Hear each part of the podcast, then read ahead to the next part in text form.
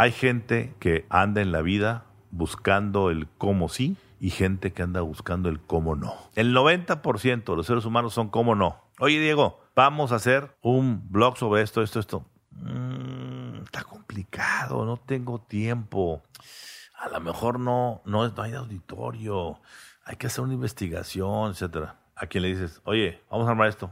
¿Cuándo empezamos? A ver, chequemos nomás bien las cosas y empezamos mañana. Y sobre la marcha. Y sobre la, a ver, entonces, el cómo no, cualquier persona te va a decir cómo no hacer algo. Eso no tiene, no, no, no, no fallas. No, requieres un talento. Yo les, yo les digo doctores no, porque el que viene y te dice, no, no, no, no, a ver, dime cómo sí, no me digas cómo no, ¿sí?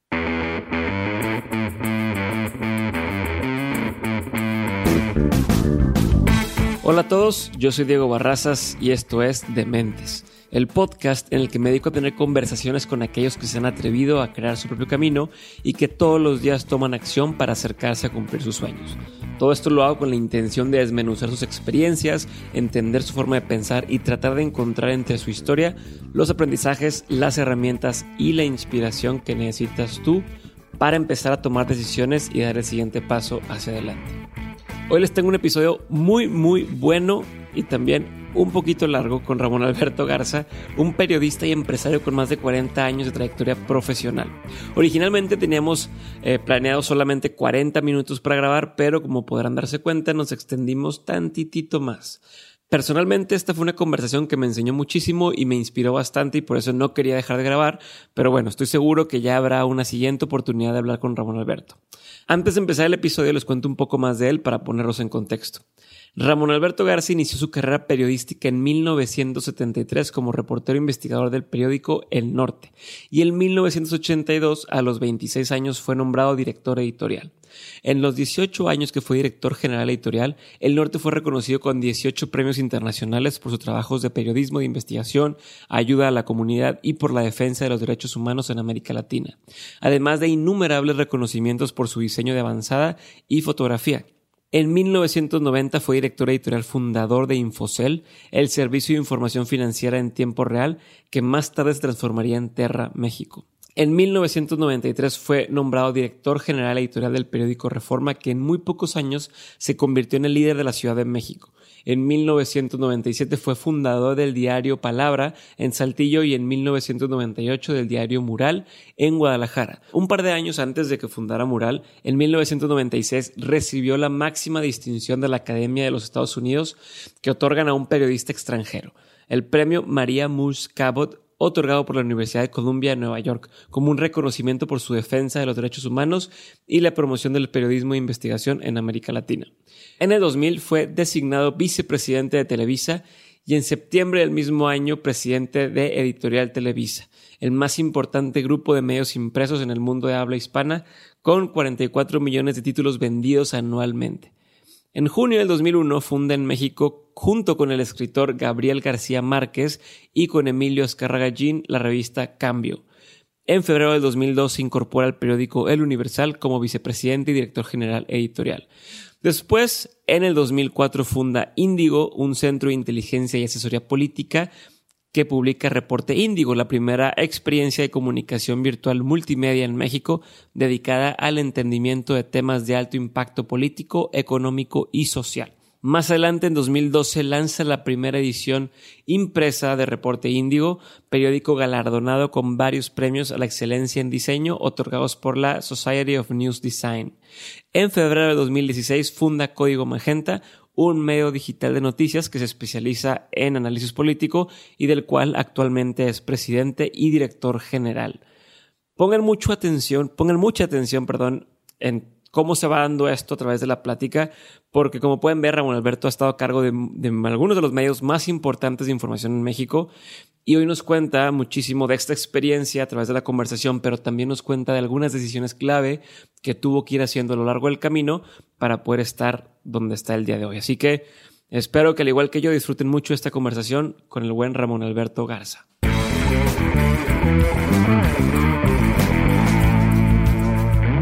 Gracias Ramón Alberto, por aceptarme y darme un poquito de tu tiempo el día de hoy. Yo sé que andas en friega todo el tiempo y eres bastante solicitado con cosas, pero eh, te agradezco mucho. No pude encontrar, de hecho, cuando estuve investigando eh, para poder hacer esta entrevista, platicar contigo, me costó encontrar entrevistas que te hicieran a ti.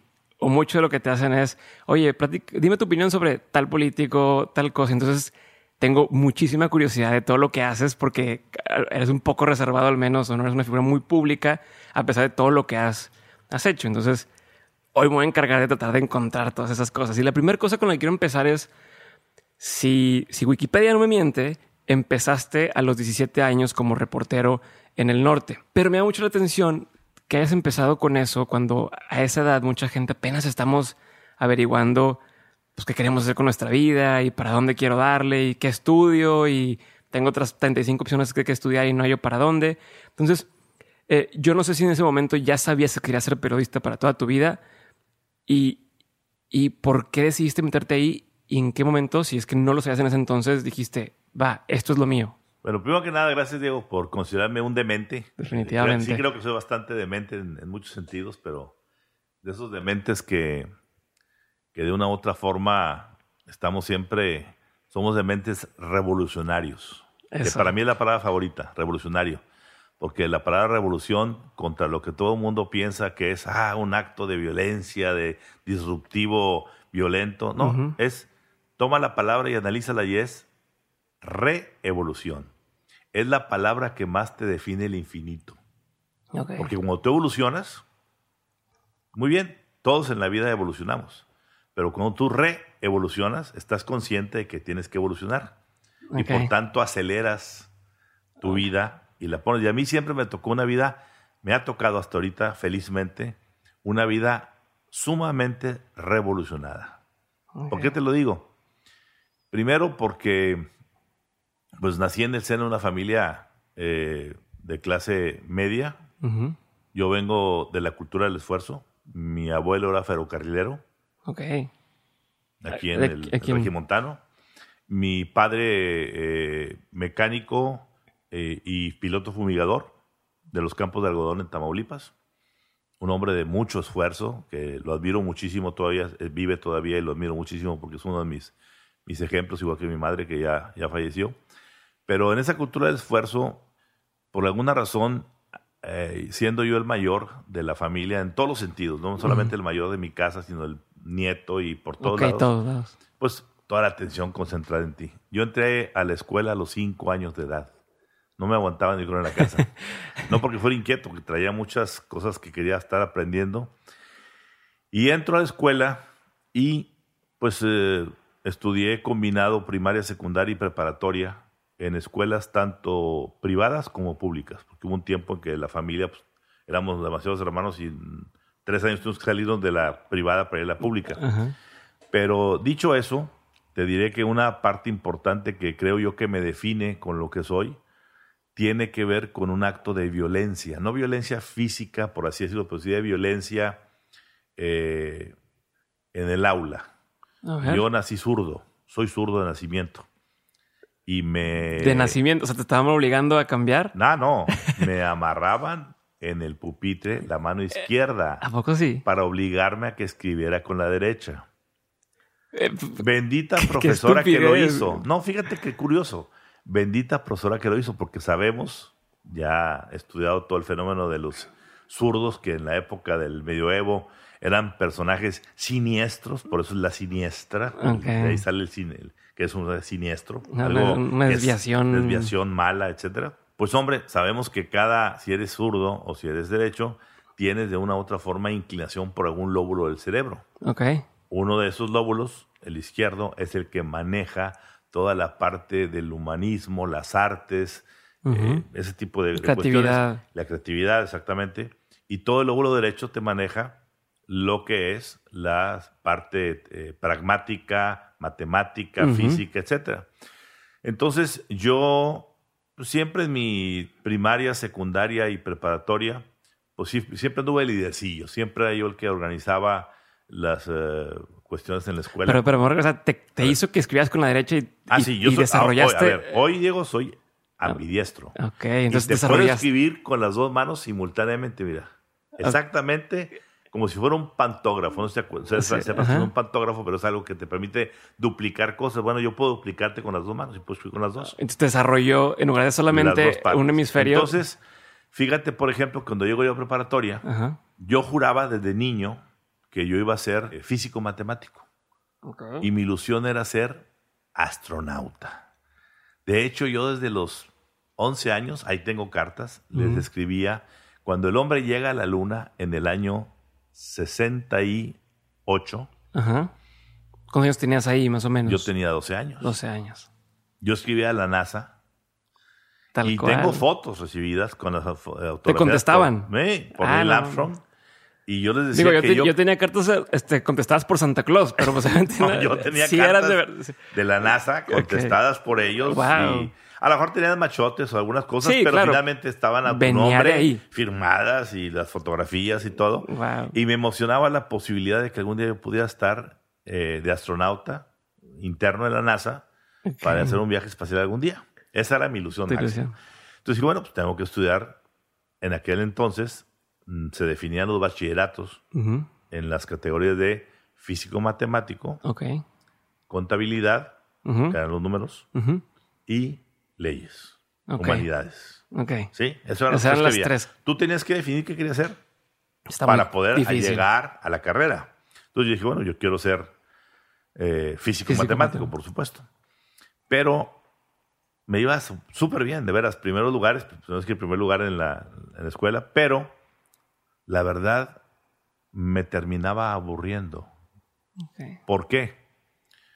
Porque me faltaba esa parte del social, los contenidos creativos y demás. Y me aventé la puntada de estudiar simultáneamente en escuela privada, Ujú. en el Colegio Justo Sierra, Ujú. de la colonia Lindavista, los dos bachilleratos al mismo, al mismo tiempo. Es decir, en la mañana tomaba yo las clases del bachillerato de físico-matemático Ajá. y en la tarde el de leyes. Ok. Y eso no era normal, me imagino. Para y me la- gradué para con el- los dos bachilleratos. Wow. Siempre te preguntas por qué en la vida te pasan cosas y hay cuestiones que no entiendes hasta que te viene la respuesta. Yo no tenía para ir a estudiar eh, al TEC de Monterrey, o Ujú. una escuela privada. Mi familia, repito, clase media, nos había educado mi padre y mi madre con mucho esfuerzo en escuelas privadas, pero ya irte a la universidad con tres hijos en ese momento, somos cuatro hombres en mi casa, en ese momento éramos tres, el otro fue un pilón, pues iba a ser muy difícil. Y entonces, eh, por fortuna, eh, unos tíos míos, una tía mía, se tiene relación con la familia Garza Lagüera, Ok. y me consiguen una cita con don Eugenio. Don Eugenio Garzazada, Wow. el Sí, gran sí. patriarca. ¿Para qué? Pues mi tía me preguntó y me O sea, a tus a do- 16 años, 17 No, años, en ese momento eran 15 años. 15 años y estás enfrente de este señorón. A los 15 años me dice mi tía, tus credenciales son muy buenas, ¿por qué no te vas al TEC? Porque no tengo dinero, tía. Pero esto, esto puedes conseguir una beca. Pues mm, deja, dime, dime cómo le hago. Me encantará. me mandan con don Eugenio. Imagínate ese viejo ronronón Claro. que era el patriarca de Monterrey, recibiendo a un muchachito de 15 años. Yo entré al TEC a los 15 años. Ujú. Eh, sentado con él y él me preguntaba de todo, no era una cosa protocolaria. A ver, niño, ¿tú qué O quieres sea, hacer? demostraba interés. Sí, demostrar interés y qué tipo de gente eras. Si te veían el rostro que eras confiable o no confiable, Ajá. creo que lo camuflaché bien y, y Le lo despistaste- le despistaste le despisté padre. bien. Ajá. Y básicamente me dijo, a ver, en este momento, por calificaciones, me gusta que estás becado ya, agarra el teléfono y le llama en ese entonces a don eh, Jorge Subieta Hilanda, Que era el de becas del TEC de, Monte- de Monterrey. Dice, aquí te- quiero que me des una beca a este muchachito. Y de repente tapa el teléfono y dice, ¿cómo la quieres? ¿Beca, beca o beca préstamo? No entiendo que sea cada ajá, una. ajá. Pues beca, beca es becado y te podemos becar hasta X por ciento y no tengo que pagar nada cuando salgas. La otra es una beca préstamo para que cuando tú salgas la pagues para que otro como tú venga y pueda seguir estudiando. Le dije yo, la última, me gusta. Entonces don Eugenio dijo, mira, ya ves, no me equivoqué, le vas a dar la beca préstamo al 100%. 90%, 95% en aquel entonces. Ajá. Entré al TEC a los 15 años. Eh, entré, Eh, pero qué colmillo de ese cuate. O No. sea, como esa pregunta Claro. para demostrar a ver, a ver qué, tipo de persona eres. Qué Claro, cabrón. Por supuesto. Y entonces, en ese momento, yo entré a la carrera de ingeniero químico administrador, le decían en aquella época IQA. Ajá. Y entré y me estaba yendo maravillosamente. O sea, seguías metido en la ciencia y en la yo física metido- y en yo la era- me química. encantaba y- la, ci- la física, la química, las matemáticas, todo. Ajá. Yo en mi casa de niño siempre crecí con mi juego de mi alegría. así Ajá, de experimentos de y todo. experimentos y, les- Con el shampoo de mi y la casa madre. estaban llenos de, como todos en nuestras vidas. Sí, ¿no? sí, sí. Agarras todos los shampoos y Para los mí lo mezclas y mejor ves era, cosas. era el, el que me regalaran un microscopio para estar investigando, Ok. pero a la vez me encantaba que me regalaran una grabadora Ok. para mixar música. Y tenía esas dos partes. ¿no? Ujú, Entonces entro a IQA, me está yendo súper bien. ujú. eh, llevaba 97.5 de promedio, pero al igual que cuando estaba en la prepa, algo no me gustaba. Yo en la prepa era el líder político del grupo, eh, en el sentido de que yo manejaba la cosa política, en- porque había una república escolar ahí que manejábamos. Yo manejaba el periódico de la escuela. Entonces era el director del periodiquito, pero bien hecho, ¿eh? Un periódico que imprimíamos en una imprenta profesional, salía una ¿Quién vez les ayudaba? mes. O sea, ¿solos o había un...? Yo tenía un tío que tenía la imprenta de la fundidora, que él era el gerente. Ok. Y mi tío, cuando vio mi primer periodiquito, que era una cosa muy simple, me dijo, ay, hijo, esto lo pongo en la imprenta más bien y pero, tío, no tengo dinero, yo te lo regalo. Entonces, cada mes nos imprimía. Sí, pues son eran mil cacahuates para ellos. eran tres justos sierras y distribuíamos. Entonces se llamaba El Informador. y entonces entro yo al TEC de Monterrey, estoy en la carrera de QA, y te lo juro, digo, que hay un día que recuerdo del, del mes de octubre de 1972, Ok. en el que es el único día que recuerdo no haber dormido en toda la noche. ¿Por qué? Porque sea, yo no pertenezco aquí. Yo me sentía que, claro, eh, como pez en el agua en las físicas, matemáticas, la química, pero me faltaba esa otra parte de la convivencia. Además, hay que decirlo, en el grupo de IQA éramos 40 pelafustanes y una mujer. Así es, sí. Bueno, ya cada vez es menos, pero sí. esa parte era muy dura para todo el mundo, porque, oye, Claro. una con 40, pues digo, Mm, sí, definitivamente estabas en la escala ahí del número 25, 30. y lo que hacíamos era, yo tenía una- un amigo, tengo un amigo, eh, Salvador González, que. Que hoy es el, desde hace años es el eh, director de suplementos urbanos en grupo en el norte, Ok. que él estaba en LUDEM estudiando comunicaciones. Ahí era lo con... Entonces, a la en, inversa, la mañana, ¿no? en la mañana yo estudiaba en el TEC y en la tarde me iba con mi amigo, Ajá. porque ahí era al revés. Eran Exacto. 40 mujeres y dos, tres hombres. Ya, pues claro. Entonces el- la oferta y por, puro, por puro promedio y dices, pues... algo, más- algo, algo agarrabas por ahí. Entonces, eh, a mí me entró la inquietud, no por esa situación, Sí. sino por la situación de decir, esto no me está cuadrando. Y la verdad, me entró una crisis vocacional. Pero ¿qué la detonó? O sea, porque dices, esa noche no dormí. Sí. Pero la ¿qué- detonó qué de que sentía que no era, no sentía que era mi vocación y que me faltaba algo. Traía una, traía una, una- un vacío por ahí que no, no, no lo llenaba. Y ese día de plano fue el que... Y ese día dije, ¿sabes qué? Voy a ir con el departamento de psicología del, del TEC, que ahí te orientaban vocacionalmente. Y durante todo el día me pusieron una batería de test. Me acuerdo bien, los dos este, psicólogos se llamaban Homero. Los dos. Los dos se llamaban Homeros. Uno de ellos, esposo de María Chapa, la, la senadora. Y los Homeros, Homero Santos y Homero Clariano. Me acuerdo perfectamente. Porque fue todo un día de batería. Y al final me dicen, Ramón Alberto, te tenemos que decir algo. Tienes razón. Tu área esencial es humanidades. Tú estás hecho para humanidades. Aunque te encante la física y la matemática, vete a humanidades. Le dije, ¿y a qué carrera?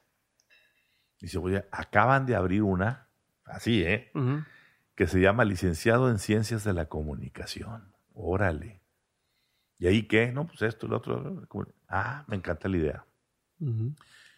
Me voy al departamento de becas. Estás bien chiquito. O sea, Tenía 15 pues años. te digo, 15 ahorita la gente entra a 18 a la carrera. a Yo los tenía 15, 15. Me voy a becas con el maestro Subieta. Y le digo, maestro, ¿sabe qué? Ya sé que ya me gasté un semestre y medio, y, pero la verdad no me siento a gusto con esta carrera.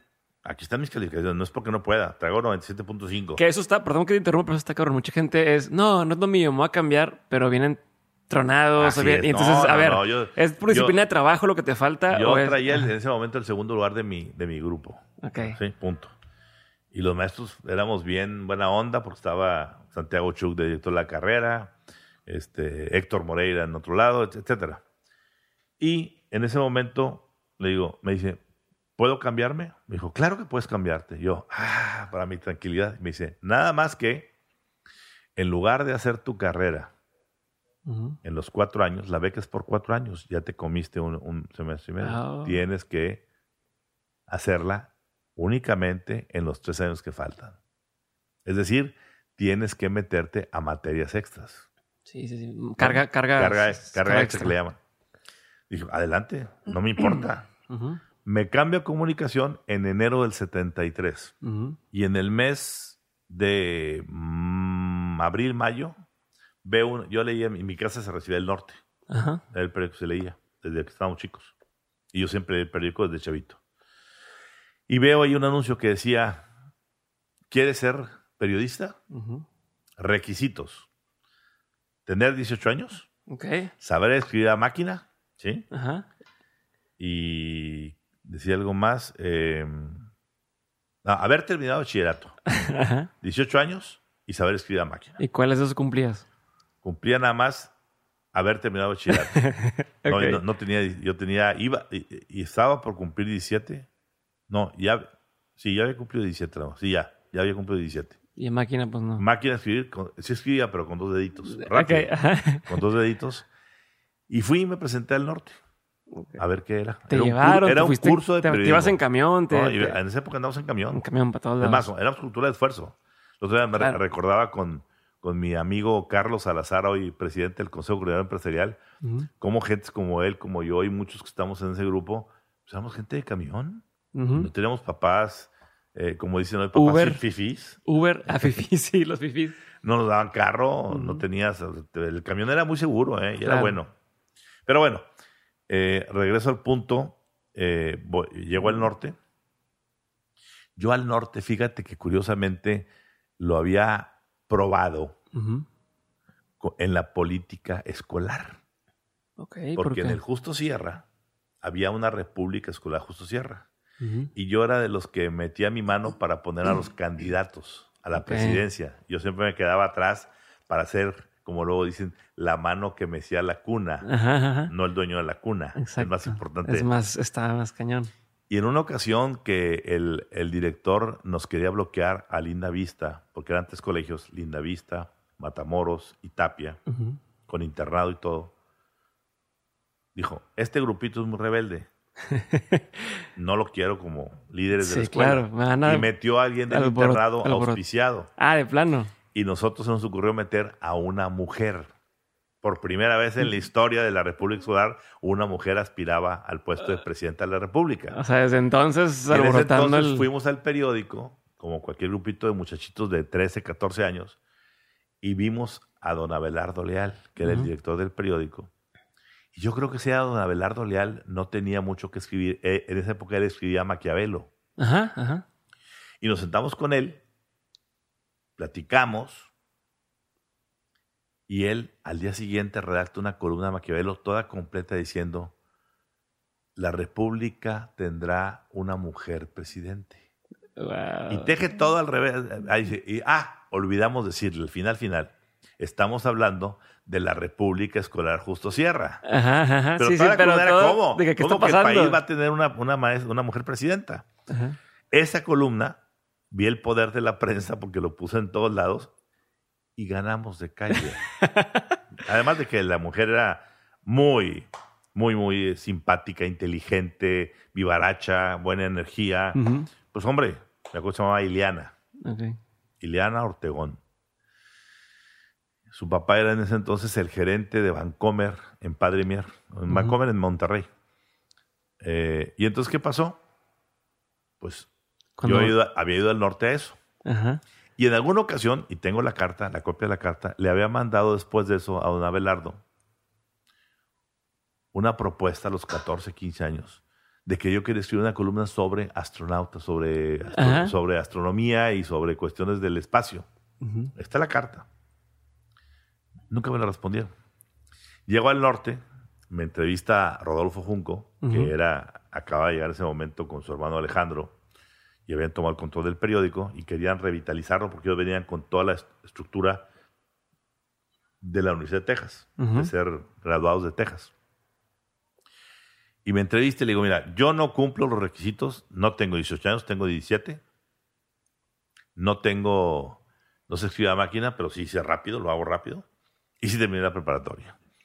Alguna cosa le debe haber caído bien, que finalmente me invitan a que entre al curso. Elegían a, de no sé, Ah, 200, primero, primero es curso. de 200 aplicantes, elegían a 10, 12 Ajá. que tenían un curso con una maestra norteamericana llamada Mary Garner, Que venía de allá de Michigan. lo- Ella era ¿Y originaria de... ¿Hablabas inglés? No, ella era, hablaba español. Ah, ella. Sí hablaba inglés, pero ella Pero, hablaba español. ajá. Y entonces, esa ocasión año no pudo venir ella y el curso nos, nos lo dio Rodolfo Junco. Y entonces, de ese curso únicamente salían dos o tres elegidos para convertirse en reporteros. El curso empezaba en junio. Yo para julio sin que acabara el curso, porque eran como 10, 12 semanas, yo estaba escribiendo en el periódico mis reportajes. ¿Y qué tipo de reportajes te daban en ese entonces? Sociales, íbamos a hacer eh, reportajes a la calle. Hay uno muy simpático que puedo recordar, porque es anecdótico. Cuando estaba en pleno curso, visito a don Abelardo en su oficina para saludarlo. ¿Y qué, cómo le ha ido, este amigo? Porque él, él, él tenía, él era de alguna manera hermano de un amigo de mi, de mis padres, de un compadre de mis papás, de don Ujú. Jaime Leal. Y cómo- me, me, me conocía. ¿Y cómo le ha ido, jovencito, aquí? Muy bien. Ahorita, de hecho, voy a buscar una historia, un perfil social este, para entrevistar. Y le dije, ¿qué me recomienda? Y me dice, váyase a la casa del campesino, ahí en el centro de Monterrey. Hay muchos niños que llegan del campo y tienen historias bonitas. Y dije, "Va. Me voy a esa casa del campesino. Ujú. Y ahí me encuentro a un niño que acaba de llegar con, del campo y estaba ahí se hospedaba, un muchachito, un jovencito, muy jovencito, tenía 12, 13 años. Digo, tenías cinco años menos que tú. No, ¿quién? El niño. ¿Cuántos años tenías tú? No, yo tenía en ese momento 17, él Por tendría eso. 15. Pues, 15. pues, ah, dices muy jovencito, pero estaban Bueno, ahí a la... pero lo entrevisto y me explica que él venía de Galeana, Ujú. Que él te- quería tener una ilusión de ser líder de las juventudes campesinas, etc. Y el nombre de ese jovencito, que en ese momento era Mr. Nobody, era Jaime Rodríguez Calderón, De plano. El bronco. el bronco, el ahora bronco. Ah, no mames. Perdón por la palabra, pero... Pues wow. imagínate, a ver, es una casuística de la vida que, que yo he entrevistado a ese muchachito. Y luego después ya, más adelante, reportero, ya con, con el gobierno de Martínez Domínguez, pues ese niño ya fuera el líder de las juventudes como él quería y fuera hasta llegar a donde llegó hoy. O sea, también él empezó... O sea, por más que lo puedas No, no, criticar... no, ver, él, empezó él desde el... No, él no conocía la televisión, no tenía televisión a los 15 años. Él llega a la civilización a los 15 Ok. y llegó literalmente con una mano adelante y otra atrás. ¿Mm? Pero bueno, regreso al punto. Entro al curso de periodismo, me eligen, empiezo a trabajar en el norte, oficialmente en agosto del, del año 73. Ah, pero los- quiero hacer una pausa antes de eso y una- un paréntesis. Me da mucho la atención cómo ahora, vaya, cuando uno ve películas, ahorita a mi edad, yo eh, hoy en día ves películas eh, sobre de antes y los niños y nunca ves a los papás. Siempre ves a los niños andan por todos lados, los chavos este, en la calle todo el tiempo. eh, y ahora parece ser que no, que todo el tiempo llevan de la mano a los hijos. O sea, no hay esa libertad. Y, y te lo cuento porque me impresiona o me llama la atención cómo mandabas cartas a la NASA, ibas ahí a, a ver lo de, de andar de reportero, andabas queriéndole mandar cartas a, a esta gente. ¿Crees que tenga que ver esa seguridad que tenías tú en ese momento eh, para animarte sin que te diera miedo o lo que sea decir, voy, pues voy a hablar con el señor, acabo que soy dueño del periódico y voy a ir con lo de la República a que me hablen y que ahora no pasa lo mismo por tema de los papás, por tema de lo que... o sea, A ver, los papás diferente. en toda vida de ser humano son fundamentalísimos. Y en mi caso, no, son, no soy la excepción. Mi mamá era una persona sumamente que le encantaba la lectura. En mi casa este, se leían eh, selecciones, contenido, la revista siempre. Ujú. De hecho, una nota que te puedo comentar es que en el mismo barrio crecimos tres personas que hoy, hoy puedes referenciarlas. Una de ellas fue el de Secretario de Economía, Sí, era sí. del barrio, de la Indavista. Marta Treviño, que es la actual directora editorial de, del norte, que se quedó en la posición cuando yo lo ahí. Eh, y los tres éramos gente diferente. Mientras todos los niños a los ocho años, nueve años, cambiábamos, eh, cambiaban ellos, este, Pato Donald, Ah. este, Lorenzo y Pepita, este, hasta las revistas de Susi. Ajá. Este, acá nosotros intercambiábamos selecciones, contenido, revistas Ok, serias, revistas éramos más. los nerds. Pero mi mamá me nos ponía a leer mucho. De hecho, llegábamos de la escuela, nos sentábamos y abría una enciclopedia y a mis tres hermanos y a mí nos leía durante una hora cosas de la mitología griega, nos, pero divertidas, no, Sí, de, sí, no de sí. enseñanza a fuerza. Era, nos encantaba lo que nos leía. Eso los hacía ver algo divertido. Y yo veía siempre a mi tema. papá leyendo y mi mamá leyendo a todas horas. Y en la mañana el periódico era desayunar y que leyéramos y nos preguntaban cosas. Ok. Entonces me- yo, yo leía de niño a editorialistas. Decía, ¿cómo este niño lee editorialistas? Pues los leía. Entonces, sin duda alguna, ese fue un motorazo porque te decían, haz lo que, lo que quieras. En la casa te decían, aquí se te da para comer, para vestirte. ¿Quieres divertirte? Más allá de lo que te puedo dar yo, que es una entrada al cine a la semana y, Ujú. Sí, ok. Vaya mijito a conseguirse su dinerito. Y vendíamos en la calle huevo, periódico, lavábamos carros, encerábamos. Es decir, te construyeron carácter. De tal manera que si querías algo, había que conseguirlo, no te lo daban. Ahorita tenemos un problema como padres en, en la actualidad, que crecimos, esta, la generación, por lo menos la mía, la que está entre los 60 años, 50 y tantos años, crecimos todos en la sana carencia no es que nos muriéramos de hambre, era que se tenía lo indispensable y se quería un extra, Todos los tú extras. lo conseguías. Todos los extras eran y era, por tu y era para todo el mundo, ¿eh? no era nada más que...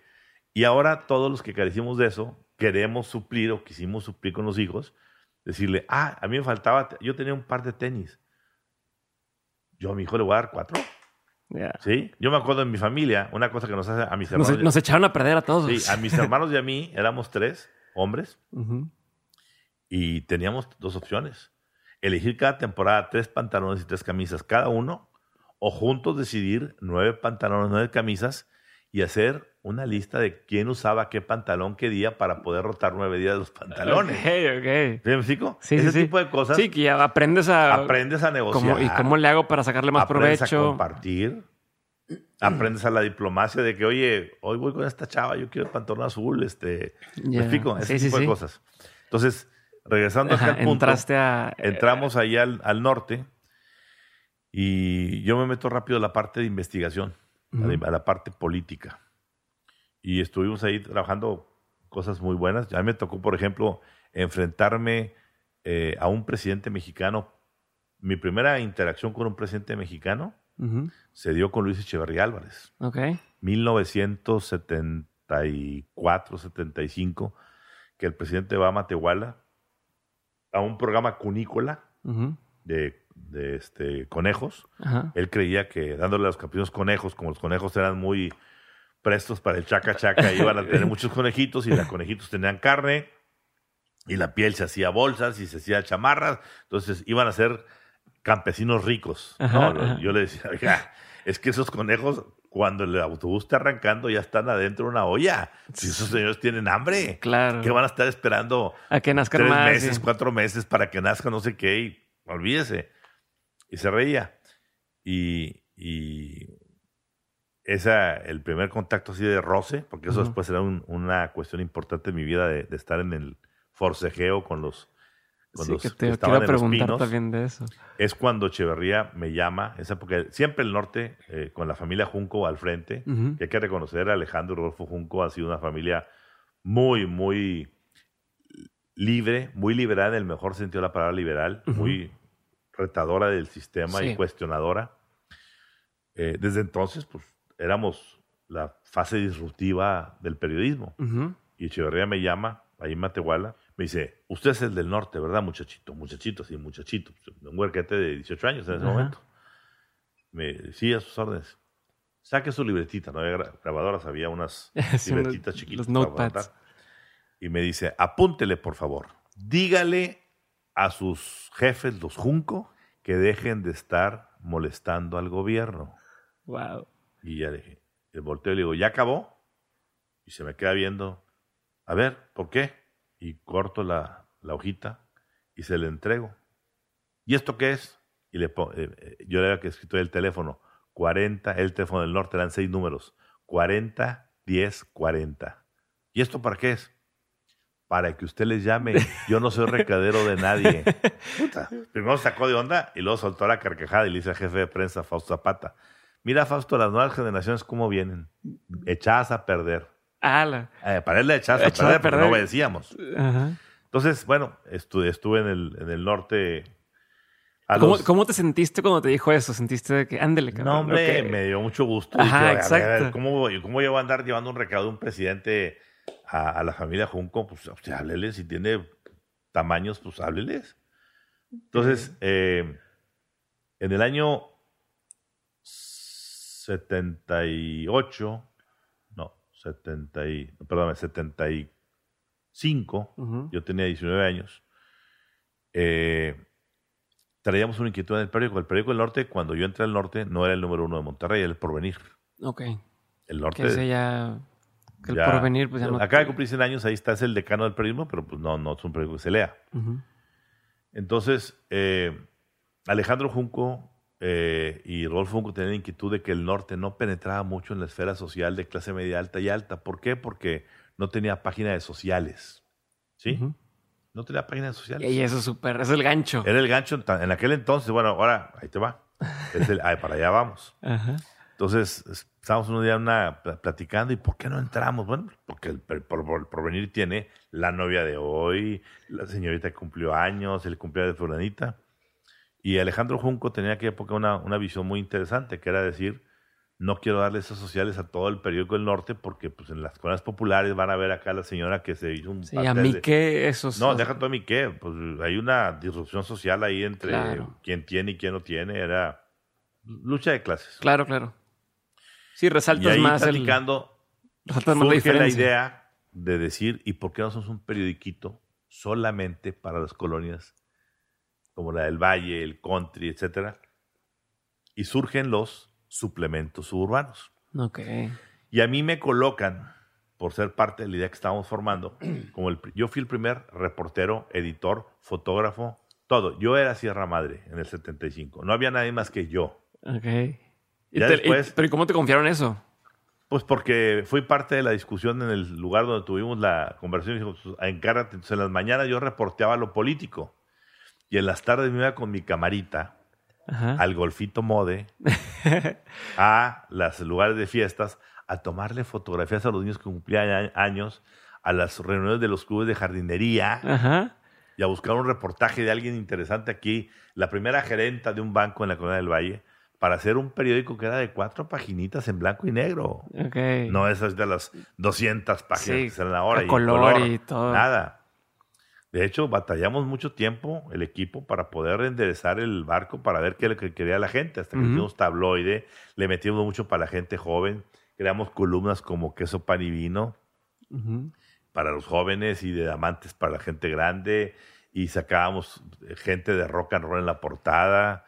Me acuerdo de una controversial que sacamos una socialite aquí de San Pedro en, en bikini. Este, pues bueno, entonces era hubiera sido, ¿qué onda? Si ahorita se, se, se asustan, mi gente. Claro. Esto hace en el año 75, pues era la locura. Entonces, estuvimos en Sierra Madre un tiempo. Eh, Alejandro Junco me dicen que graduándome, yo me gradué a los 20 años de edad.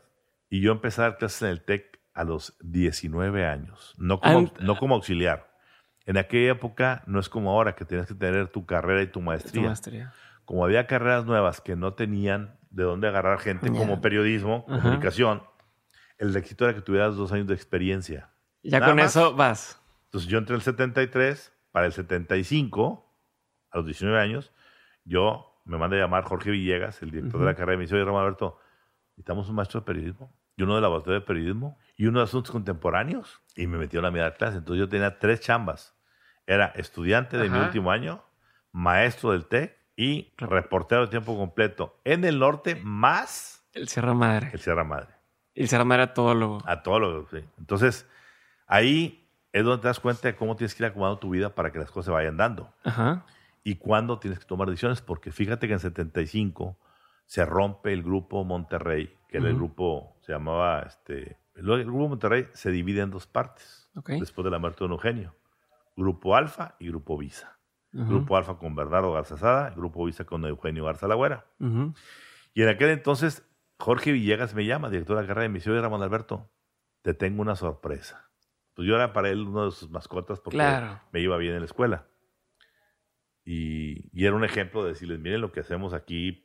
Sí, Llega, les sirve a ellos de portafolio, les sirve de que miren, quieren ser como Fíjate él. que me vino a buscar este, eh, Bernardo Garzada para pedirme que necesitaba un asistente de la dirección general, o sea, de él, que lo acompañara donde fuera y fuera su, su secretario de todos los actas para todo lo que hiciera, diera seguimiento a las cosas, etcétera, etcétera. ¿Cuánto ganas en el periódico? Me dijo. Y le dije, entonces gano 3 mil pesos mensuales. ¿Qué- ¿A cuánto sería equivalente hoy Pues en mira, día? para que tengas una idea, en aquel entonces esos 3 mil pesos me alcanzaba para pagar el 50%. Ujú. Con el 50% yo pagaba mi Brasilia, un auto Volkswagen de aquella época, Ajá. que, que pagaba yo 1.499 pesos mensuales. Daba 500 pesos, Ajá. 500 pesos a abonar ¿A la beca? la beca y me quedaban mil pesos mensuales para 250 pesos por semana. Equivaldría a que ahorita ganaras unos 10 mil pesos. Ok. O sea, eso es... Entre 10 y 12 mil, más o menos. Era- la verdad sea dicha, era un buen salario para la época, porque los periodistas en aquella época no. Una cosa que hicieron los Junco fue traer la dignidad a la profesión periodística, además del profesionalismo y educar a la gente y prepararla y, y apostarle. Ajá. No era fácil apostarle a huerquetes de 18 o 20 No. años, cuando todo el pre- estaba todo Puros señores. puros señores, pero ya viciados con viejas Claro, prácticas. claro. Entonces me dice, pues fíjate, tengo una novedad. Te puedo recomendar para que te vayas. Ya hablé con esto con don Bernardo. Por 10 mil pesos mensuales.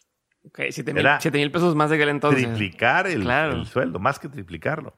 Y le dije, a mí en la vida el, el dinero no me tienta. Estoy sumamente contento con lo que estoy haciendo acá en el norte. Y la verdad, no lo dejo por nada. Me encanta lo que hago.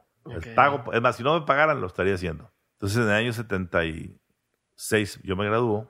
Yo ya me quería casar, pero entonces novia era muy chiquita. Y Si tú eras muy chiquito. pues, imagínate.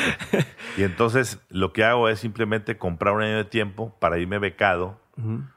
por los Junco a la Universidad de Texas en Austin, donde ellos habían sido también Ok. egresados. O sea, te veía a, a más este, reporteros o involucrados Yo fui los el primero. trataban igual. Yo ah, exacto. Es lo que. Yo fui la muestra. Yo fui el primer reportero que contrataron ellos cuando llegaron.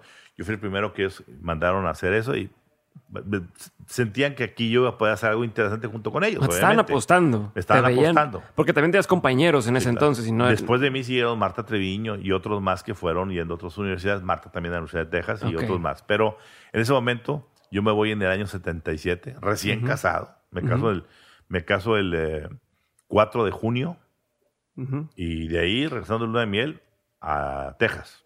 Y ahí me la paso año y pico.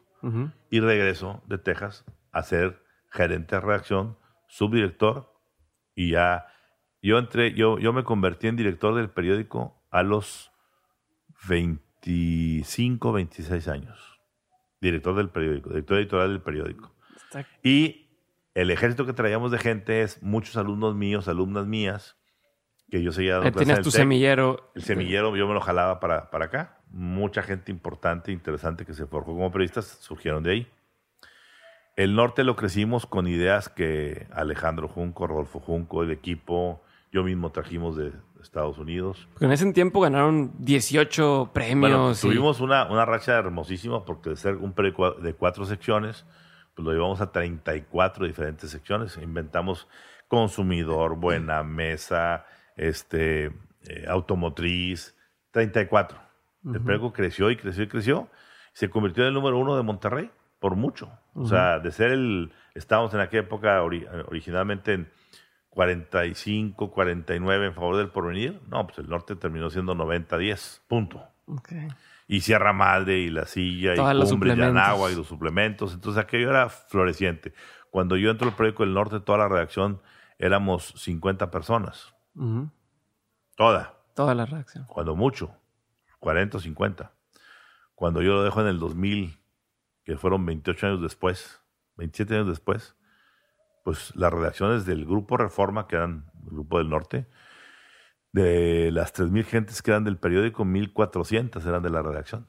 Para que tengas una del boom que, se- que se dio. No, se hizo gigantesco. Entonces, y pues gracias al apoyo de la familia Junco y los, la cuestión tan importante de que, de que eran tan, Alejandro, por ejemplo, era muy metido en la tecnología, en la avanzada, este, en creación de alternativas. Eh, Rodolfo Macera la parte periodística. En fin, se hizo un buen equipo, una buena amalgama de talentos, eh, todo un equipo no- no- que hizo que se hiciera un círculo virtuoso, donde buena información Ajá, única en el, en el país. El periódico se hizo famoso en el país porque No, podías checar lo que, que se publicaba en otro periódico del país porque nadie se atrevía a confrontar Ah, el régimen. Ok, ok, ok, ok.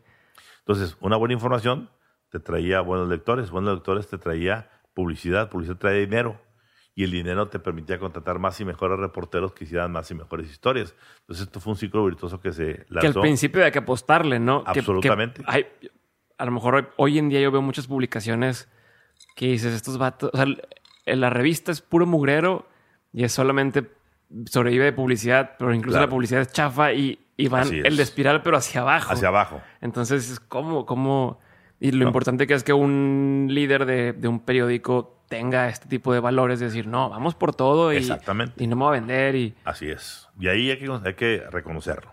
ok.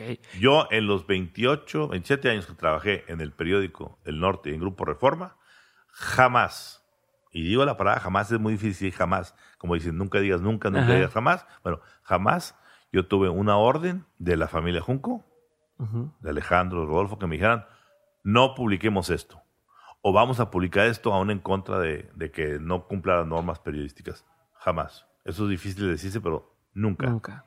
Y eso daba mucha, mucha tranquilidad porque te permitía alas para volar y todo el mundo en el equipo lo sabía. Era un equipo bien libre, bien eh, fresco. ¿Crees que eso se ha perdido? No me refiero solo en, el norte, sino en general en los medios. ¿Se ha perdido mucho eso? Mira, esta, esta transición, Diego, que nos ha pasado de la parte de los medios tradicionales, prensa, radio, televisión, a todas las, a los medios digitales, pues eso es otra revolución más. Y esa revolución implica reacomodarnos. Yo creo que yo me siento muy a gusto hoy con el esquema de medios digitales. ¿Por qué? Porque es mucho más democrático. Porque el feedback es instantáneo. Tú imagínate en aquella época lo que era significarse ser el director de un medio de comunicación donde te llegaban 7000 informaciones entre lo que producías tú y lo que te mandaban de los cables informativos y elegir únicamente 600. Mandar a la basura 6300 Ujú. informaciones porque el espacio era finito. Y yo tenía que elegir, el grupo, teníamos que elegir cuáles 600 notas eran más o menos comunes a toda la ciudad, asumiendo que todos los seres humanos somos iguales, sin pensar que a uno le gusta el tenis, a otros la equitación, a otros el fútbol, a otros el golf. No, no, no. El golf era 90%, digo, el golf el fútbol. Pero lo demás, pues ahí si había espacio lo publicabas. Entonces no, no era correcto Claro. pero trataba de hacerlo lo mejor posible. Entonces, de repente ahora entras a una etapa en la que todo cabe y que la gente sea, en aquel entonces, un todopoderoso, un ciudadano Kane, Ajá. elegía por ti. Dice, yo creo que a de Monterrey le va a interesar esta nota. Y eras un todopoderoso. Tú le decías a la gente no qué leer o qué no leer, sino sobre qué leer.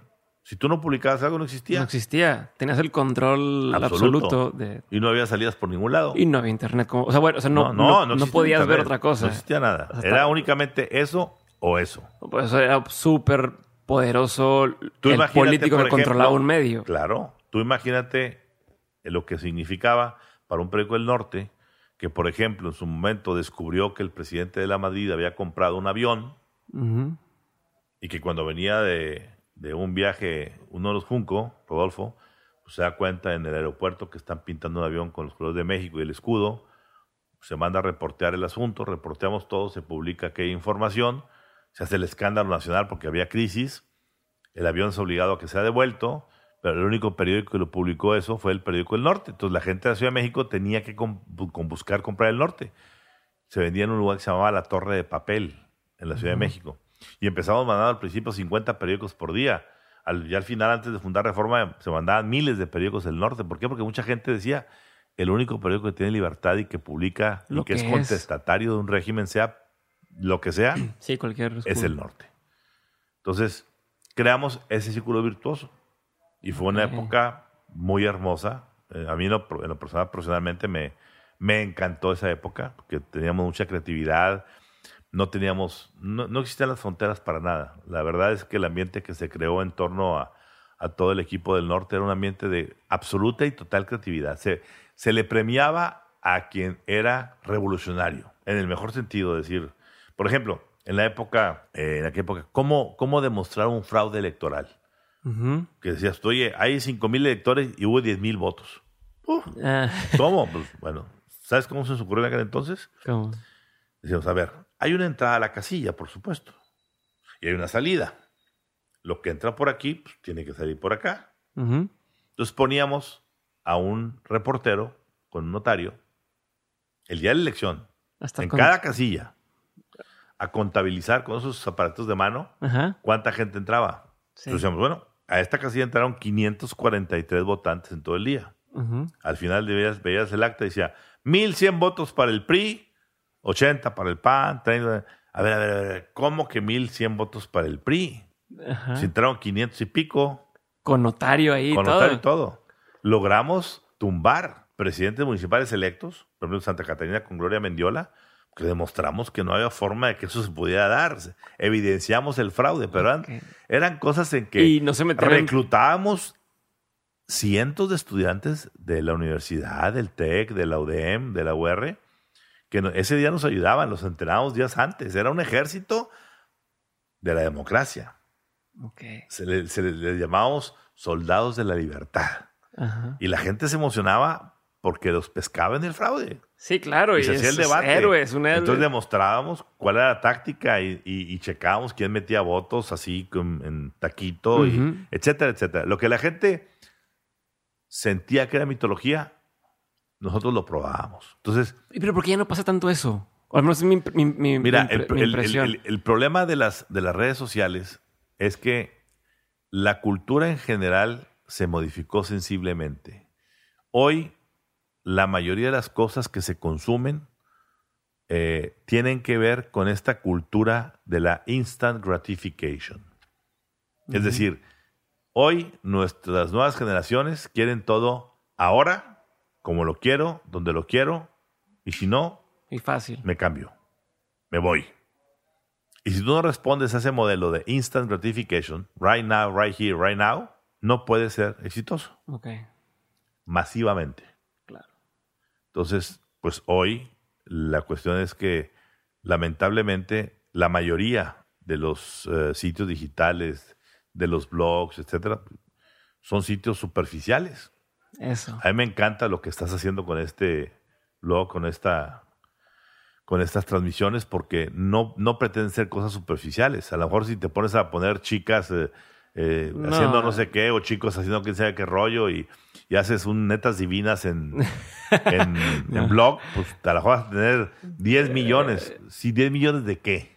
¿Me explico? Sí. Es mejor tener 10 mil, 100 mil, 50 mil, 80 mil o un millón, pero de la gente que de verdad influya, que aprecie tu trabajo, que sienta lo que yo, yo, yo, yo, yo soy enemigo público número uno de los clics, por los clics mismos. Sí. Me encanta que la gente que lo ve genere la viralidad, pero porque le llenó y le cayó y le sacudió. Claro. Si no, ¿para qué? No, yo lo veo con la gente que escribe y me dice, nunca le he escrito, o sea, no acostumbro a escribirle a un medio, no acostumbro, pero escuché el podcast y me llegó y me hizo tomar esta decisión en mi vida. Gracias. Y dices, Claro. eso.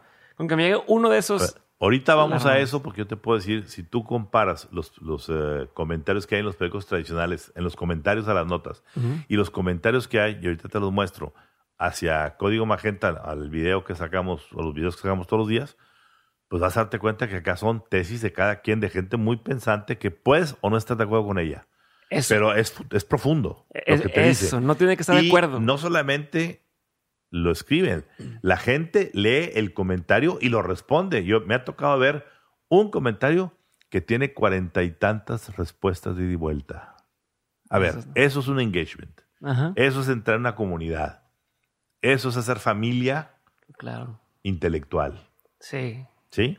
Sí, que lo hay gente que nada más pone por poner y ni siquiera vio el contenido, Claro. lo leyó la nota y Claro. por estar en el... Pero bueno, concluyendo la etapa del norte, eh, yo me retiro del norte, eh, renuncio del norte en el año 2000. Ajá. Ahí hubo alguna situación de, de tipo eh, accionario con una empresa que se vendió, etcétera. Es un caso que no me gusta entrar en detalles porque es una cosa que ocurrió como ocurrió y así fue. Ya pasó y para mí fue una etapa de la vida. Decidí eh, retirarme de la organización como director general en su mejor momento. Me fui de vicepresidente a Televisa. Preguntarás por qué a Televisa. Mm, Porque don Emilio Escárraga, el señor, acaba de fallecer. Emilio Chico estaba entrando.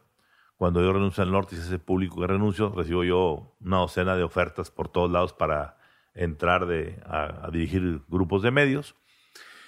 Y la verdad, Emilio Escárraga me convenció, Emilio Escárraga Jan me convenció porque pues me dijo, le dije yo, le hice una pregunta, le dije, mira, a mí no me interesa venir a una Televisa, por supuesto, hacer, no iba yo a hacer telenovelas, Ujú. mi asunto era información.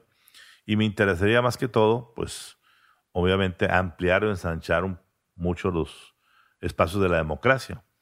Si Televisa va a ser, va a seguir siendo, como definía su papá en ese momento, en aquel momento, soldado del PRI, a mí no me interesaba. Yo no trabajo para ningún partido. No soy antiprista, pero tampoco soy pro algo. Es lo que es un periodista. Ajá. Observador, reportas tu asunto. digo lo la- que es. Así es. Y Emilio dijo, no, queremos ya, con mi nueva eh, entrada aquí, sacudir la vieja polilla. Queremos que reactivar todo. Y bueno, le dije, a ver, vamos a probar, sin haber yo todavía aceptado entrar. Eh, le dije, vamos a crear un espacio. En ese momento yo entré exactamente cuando iban a empezar las campañas del año 2000. Vicente. Fox, este, La Bastida. Ah, sí, cierto. eh, Cuauhtémoc Cárdenas.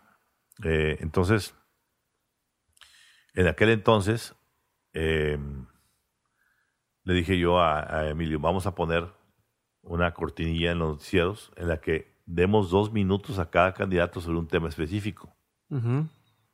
Si eso lo haría, ya sí quiere ser demócrata. Si, si Televisa va a, va a buscar Ajá. O sea, un, Y- es un test. Le hiciste un se- test y para se- ver. Y se hizo, se hizo. Y la segunda es, bueno, si vamos a ser eh, ecuménicos, no invitemos a, a- abrimos un espacio de opinión, que se llamaba En Opinión de, y era sacar todas las voces de derecha o de izquierda. Una, una gran virtud que el norte tuvo, y que fue uno de los grandes éxitos, era que en el norte con- se concitaban las opiniones, lo mismo de la gente de la izquierda como Lorenzo Meyer, que la gente de derecha como Enrique Krause o Gabriel Said. Y en medio todos, Loaesa, Granados, Chapa, este, Germán Dehesa. Dime quién. Para tú poder leer antes de que el norte fuera reforma, en el norte a mí me tocó nomás ser director del norte. Sí. Me tocó fundar periódico Reforma en México, fue el director fundador, periódico Mural en Guadalajara, Palabra en Saltillo, eh, los periódicos Metro, etcétera. Es decir, fue una etapa Sí, muy hermosa, eh, periodísticamente hablando. Pero antes de que el norte existiera en ref- en- en este, como reforma en la Ciudad de México, tú tienes que comprar como habitante de la ciudad capital cinco periódicos y dos revistas para leer los mismos. Porque allá los Para periódicos- conseguir toda la información. Claro, no, para conseguir todo el espectro de opinión. Porque los periódicos eran o de derecha, Sí. Excelsior, Heraldo, Novedades, o de izquierda. La jornada, uno más uno, proceso. Estaban muy Entonces, sesgados para ¿Querías uno leer para a, otro. a Krause? Vete a esto. ¿Querías leer a Grado Chapa? Vete acá. ¿Querías leer acá? Entonces, bueno, ¿quién puede gastarse en, en seis, siete periódicos y dos revistas? Pues muy poca gente. Cuando llega Reforma, tenemos la capacidad de convocatoria para poder tenernos a todos en las más páginas. Todos se vinieron con nosotros. Fuentes, García Márquez, tú dime quién no. Eran gente nuestra. El último artículo que publica en vida, Octavio Paz, no lo publica en el tradicional Excelsior. Lo publica en Reforma, antes de morir. Y fue sobre las elecciones del 2000. ¿Ya? ¿Tú, tú por qué crees que, se- que, que toda esta gente se fue contigo? ¿Por la libertad de, de A ver, expresión? por... No se vino conmigo, se vino Me- me refiero con, con- la organización, Exacto, con el norte. ajá. Porque sentían que el norte había. A ver, una, una cosa importante que el norte hizo como, como, como empresa periodística, y repito, es un mérito enorme de la familia Junco, es el haber primero dignificado la profesión periodística. Son los primeros que se regaron a decir, oye, vamos a traernos no al... El periodismo antes era, un- era el periodismo de los, no voy a ser tan despectivo, pero digámoslo así, para, para efectos ópticos, de los fracasados. Ok. Si no te iba bien como abogado, vete, vete a escribir al periódico. Es como la fotografía de boda Si no te ibas a escribir, si no te va bien en contabilidad, vete a escribir al periódico. Si no te va bien, ahí vas al periódico. Como, Sí. como te pasa Es- también es como el- ahora ser maestro. El comodín. El, El comodín, pues no, no, no tienes chamba, pues vete de maestro. Ajá. Cuando es lo más excelso, pero pues no, aquí es maestro, es como, bueno, pues, menos mal, ahí Sí. tengo un sueldito. En cambio acá era, y además a gente se le pagaba poco. Por eso existía mucho la corrupción, el chayote, Claro, famoso. pues sí. Si me pagan por fuera, poco, me van a pagar más pues, acá por me- decir lo que quieran lo que, que, sea diga. que me paguen lo que sea por fuera. Entonces, acá venimos a una cultura en donde los Junco dijeron, ellos venían ya profesionales, primera generación de la familia que venía de estudiar periodismo en la Universidad de Texas, y dijeron, vamos a apostarle a hacer un periodismo de clase mundial. ¿Mm? Y licenciados, gente con maestrías, lo mejor de lo mejor, y a pagar mejor, a pagar bien, para crear ese círculo virtuoso. Claro. El buen periodismo reditúa muy bien.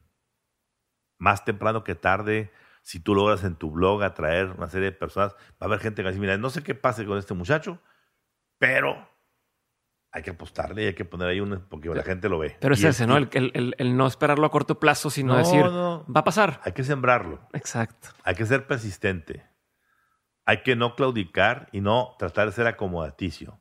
Ujú. Tú ve por tu sueño, follow the dream, ¿sí? Nada que no se puede. De. Todo se puede. Y ahorita lo vamos a platicar. Pero bueno, entonces, eh, eso nos llevó en esos años en periodismo a tener en, en el norte 18 premios internacionales de todo tipo, por derechos humanos, por defensa de libertades, por mil cosas. Por diseño, nos convertimos en un periódico de avanzada mundial. ¿Sí? Es que eso, a lo mejor la gente ahorita lo ve y lo, lo dice, ah, pues que por hecho. es normal que Claro. un periódico, No. pero en ese entonces ustedes estaban yendo contra la norma. O sea, ¿qué otro periódico aquí en México decía, yo quiero ganar premios internacionales o Como quiero dice- estar al nivel? No, pero no, como dicen en, en- en- cualquier negocio, nosotros estábamos buscando dos cosas. Out of the square, fuera Ajá. del cuadro, y over the edge. Estábamos siempre en, en el límite y más allá. Siempre Ok. corríamos la cerca. Y era el orgullo de nosotros de decir, mira, y que fuéramos reconocidos en el mundo. No, Claro. no nada más en México, Ujú. en el mundo. Sí. Decían, aquí está un ejemplo de que un buen periodismo sí genera lectores que traen anunciantes, que es un buen negocio. El dinero que entraba a la organización era producto del buen trabajo, Sí. no de andar pidiéndole a los gobiernos. También, vi- a ver, vivimos boicots desde el sector privado hasta el gobierno, de gente que no, no, no, no Claro. comulgaba con la línea editorial. Es un problema, no nuestro, ¿eh? Ah, eso no podía pasar un periódico de la capital u otros periódicos de aquí de Monterrey porque Se el les gobierno acababa el quitaba, negocio. se acababa la utilidad, porque los gobiernos suelen ser el 40, 50 y en algunos casos hasta el 80% del, del, del negocio de los periódicos. Y aquí no. El modelo era que ningún anunciante era mayor al 2% del total. El mayor anunciante que te puedas imaginar, si te lo mañana decía me voy, el 2%, bueno, a a ver con qué lo reponemos, pero... Este, Eso, eso, eso es súper clave y creo que mucha gente no lo, no, a ver, no lo- esa no fue una sabe. estrategia Es- muy importante Claro. de Alejandro y Rodolfo Junco, ¿eh? que dijeron siempre, no, por, por la experiencia que se tuvo antes de que hubo un boicot de la IP, cuando, cuando un grupo de Monterrey quiso quedarse con el periódico del norte, boicots y demás, dijeron, ya entendimos la elección, no vamos a estar dependientes ni del poder público ni del privado. Está súper inteligente. Entonces, Entro- en la Televisa y las Televisa, dos pruebas. y hacemos esas pruebas, entro a Televisa y entro a hacer una serie de, de modificaciones en información, me dan la, toda la editorial Televisa, que es la más grande del mundo de la hispana, que en esa época éramos 44 revistas publicadas en 18 países diferentes. Yo me la pasaba viajando la mitad del mes por todos lados, eh, por toda América Latina y en parte en Europa. Hicimos la revista Cambio con Gabriel García Márquez, el premio Nobel, el Gabo, mi amigo. ¿Cómo era trabajar con él? Mm, una maravilla, una delicia. Era, era un día, un, un recreo. Porque el hombre era ligero, era, era el poeta, el, el- el- el hombre que decías, yo me identificaba mucho con él. Y, y ahí sí es muy importante. De él aprendí una máxima importantísima, no de periodismo. Aparenta ser de periodismo, pero es una máxima de vida. En esta vida, Diego, para tener éxito en cualquier cosa, solamente hace falta una cosa. Hay que saber contar el cuento. Eso decía el Gabo. Si tú sabes contar el cuento, la gente va a comprarte. Seas lo que seas. ¿Qué hace un buen abogado al defender? Contar bien el cuento, Claro. lo expone ante un, un jurado y gana. El, En contó todos lados, contó mejor el abogado el cuento este que el que perdió. ¿Qué haces en la, en la, en la- en la contabilidad? Poner en numeritos mejor tu cuento, entradas, salidas y esto, y muévele por aquí, quítale por acá, y, y la factura y el esto y lo otro, y cuentas bien tu cuento. ¿Y te va bien? Bueno, en el periodismo es el lugar así, por excelencia, para contar bien el cuento. La gente quiere escuchar un cuento, porque la gente tiene que tener no solamente información de cómo está su país, su comunidad, su entorno. Necesita temas de conversación. Necesita poder platicarlo. Claro, temas de conversación. Por eso yo, mis mejores cuentos los dejamos para el, para el día viernes. Para Claro. que vean vivos viernes, sábado, domingo, donde ibas con tus amigos. Oye, ¿viste hoy Supiste que. que tal cosa pasó? Pucha, ¿cómo? Y no puedes quedar fuera de la jugada y tienes que comprar el periódico. Tres veces que te preguntan un cuento que no te lo sabes, dices tú, ¿no sabes qué? ¿A dónde no estoy yendo? Ok. No, pues que lo di en el norte, lo di en el norte, lo di en el norte. Pues bueno, pues tiene que estar ahí. Entonces, No te quieres con- quedar fuera de la jugada. con el Gabo, eh, de hecho yo puedo presumir que soy la única persona junto con los colombianos que tenían la misma cuestión, que fuimos socios del premio Nobel, socios de Ujú. acta constitutiva. Ok. Eh, Wow. En Televisa estuve casi tres años porque un parte del asunto es, era transmutarme, íbamos originalmente por la compra, Ujú. por, no, por el lanzamiento de otro periódico en, Monte- en la Ciudad de México. Ujú. Y Emilio Azcárraga traía esa, esa cuestión para cerrar todo el círculo mediático. Tenía radio con la W, la televisión, pues no se diga, era el rey de, televisión. Faltaba el, el periódico, que habían querido tener un periódico antes, no, no. pudieron, fracasaron varias veces. Era la oportunidad de sacar un periódico nuevo. Estuvimos a punto de comprar Universal. Se frustró porque el viejo PRI, Mm. ya habiendo eh, acordado la, la compra con el dueño de Universal, pues terminó boicoteando el asunto y bloqueándolo. No solamente boicoteándolo, bloqueándolo y haciendo otra oferta, otras cosas por ahí. Y en ese momento, después de estar esos casi dos años y pico en Televisa y el año en Universal haciendo toda la revolución que hicimos ahí, yo dije, hay que hacer un alto en la vida. Yo he trabajado en ese momento, estamos al año 2003, Ujú. yo tenía ya 30 años trabajando en medios, de los cuales habían sido ya desde el año eh, 80. O sea, ¿cuántos años tenías en ese momento tú? eh, pues yo tenía en ese 50? momento 30 y No, pues 30 trabajando en medios. 47, Ok. 47 años. Y digo, yo, ¿sabes qué? Hay- hay- yo nunca he tomado vacaciones largas. A ver, mi vida era, nuestra vida como periodistas es levantarte a las 7 de la mañana, estar en acción con desayunos, comidas, cenas, todo de las 8 de la mañana, con empresarios, con políticos, con intelectuales, hacer periódico toda la tarde y en la nada. O sea, todo el día recaudas información. En salir, la tarde. salir en la noche a las 2 de la mañana. ¿Sí? Sí, es Eso una es el periódico pesada. tradicional, vida muy pesada. Y es siete días a la semana. Es como ginecólogos. Nueve, digo, 24-7. Sí, sí, sí. Hay nada que se espere el niño para mañana. No, no. Ahorita tiene que nacer todos los días. Ese es un milagro que Sí, se ahorita que traigo lo de mi bebé, me da mucha pena marcarle al pediatra, al ginecólogo y todo. y Pues, ¿es su chamba? Es, es su chamba, Claro, ni modo. pues, no hay otro, y para eso lo pagas. Es, es parte del, del oficio, ya saben. Entonces yo dije, ¿sabes qué? Nunca me he tomado un sabático. No digas un año, un mes sabático ni nada. Déjame hacer un alto en la vida y o sea, ver. no has tenido tiempo de explorar. ¿No? Mm, Estás como en, en modo automático y creciendo, creciendo, creciendo. Y yo tenía mis, mis, eh, mis, este, mis des- desahogos, por así decirlo, o mis, eh, más que desahogos, mis re- horas de recreo. Me gusta mucho la cocina, me metí a cursos de cocina muchas veces. Me gusta mucho construir casas, me la pasaba co- comprando una casita aquí y allá y eh, rehaciéndolas. Y- involucrándote en el proceso. involucrando en el proceso para tener algo. Y soy el único loco que tiene un viñedo aquí en Monterrey, a 20 minutos de Monterrey. Que me dicen, estás loco, aquí no se va a dar. Bueno, pues el asunto es sueña lo imposible. Hay una frase que tenemos que se le aprendía por ahí a, a alguien que dice, lo difícil lo hacemos, lo imposible nos tardamos un poquito más. De acuerdo. Esa parte es muy importante porque no hay imposibles. Es que sueñas. Yo me acuerdo el día que estaba yo plantando el, el viñedo, las, este, eh, las, las, eh, los sarmientos. Eh, fue conmigo Mauricio Fernández Garza, el que fue alcalde aquí de San Pedro. Esto fue en el año 90 y 99, en, febrero del 99. Ujú. Y le dice a mis trabajadores, Ramón Alberto lo está poniendo aquí a hacer cosas de Oquis, ¿eh? Esto no se va a dar aquí en los tierreros. y va a verlo ahorita, ya tiene viñedo ya, Ya ¿cuántos funciona. años? 20 años. 20 Wow. años. Y ahí está, dando uvas. Y es un pedazo, un pequeño rincón de Italia. Pero bueno, en esa época con Universal, salgo y digo yo, a ver, ya estuve trabajando con la familia Junco, maravillosamente. Estuve con Emilio Escarra, que dicho sea de paso, también Emilio fue un- una, una gran persona. Eh, estuve no trabajando con ni para, sino buscando que Universal hacerlo parte de la compañía y estuve con, con Ili. Dije, ya los principales medios de televisión. ya Palomeaste estuvo. todo.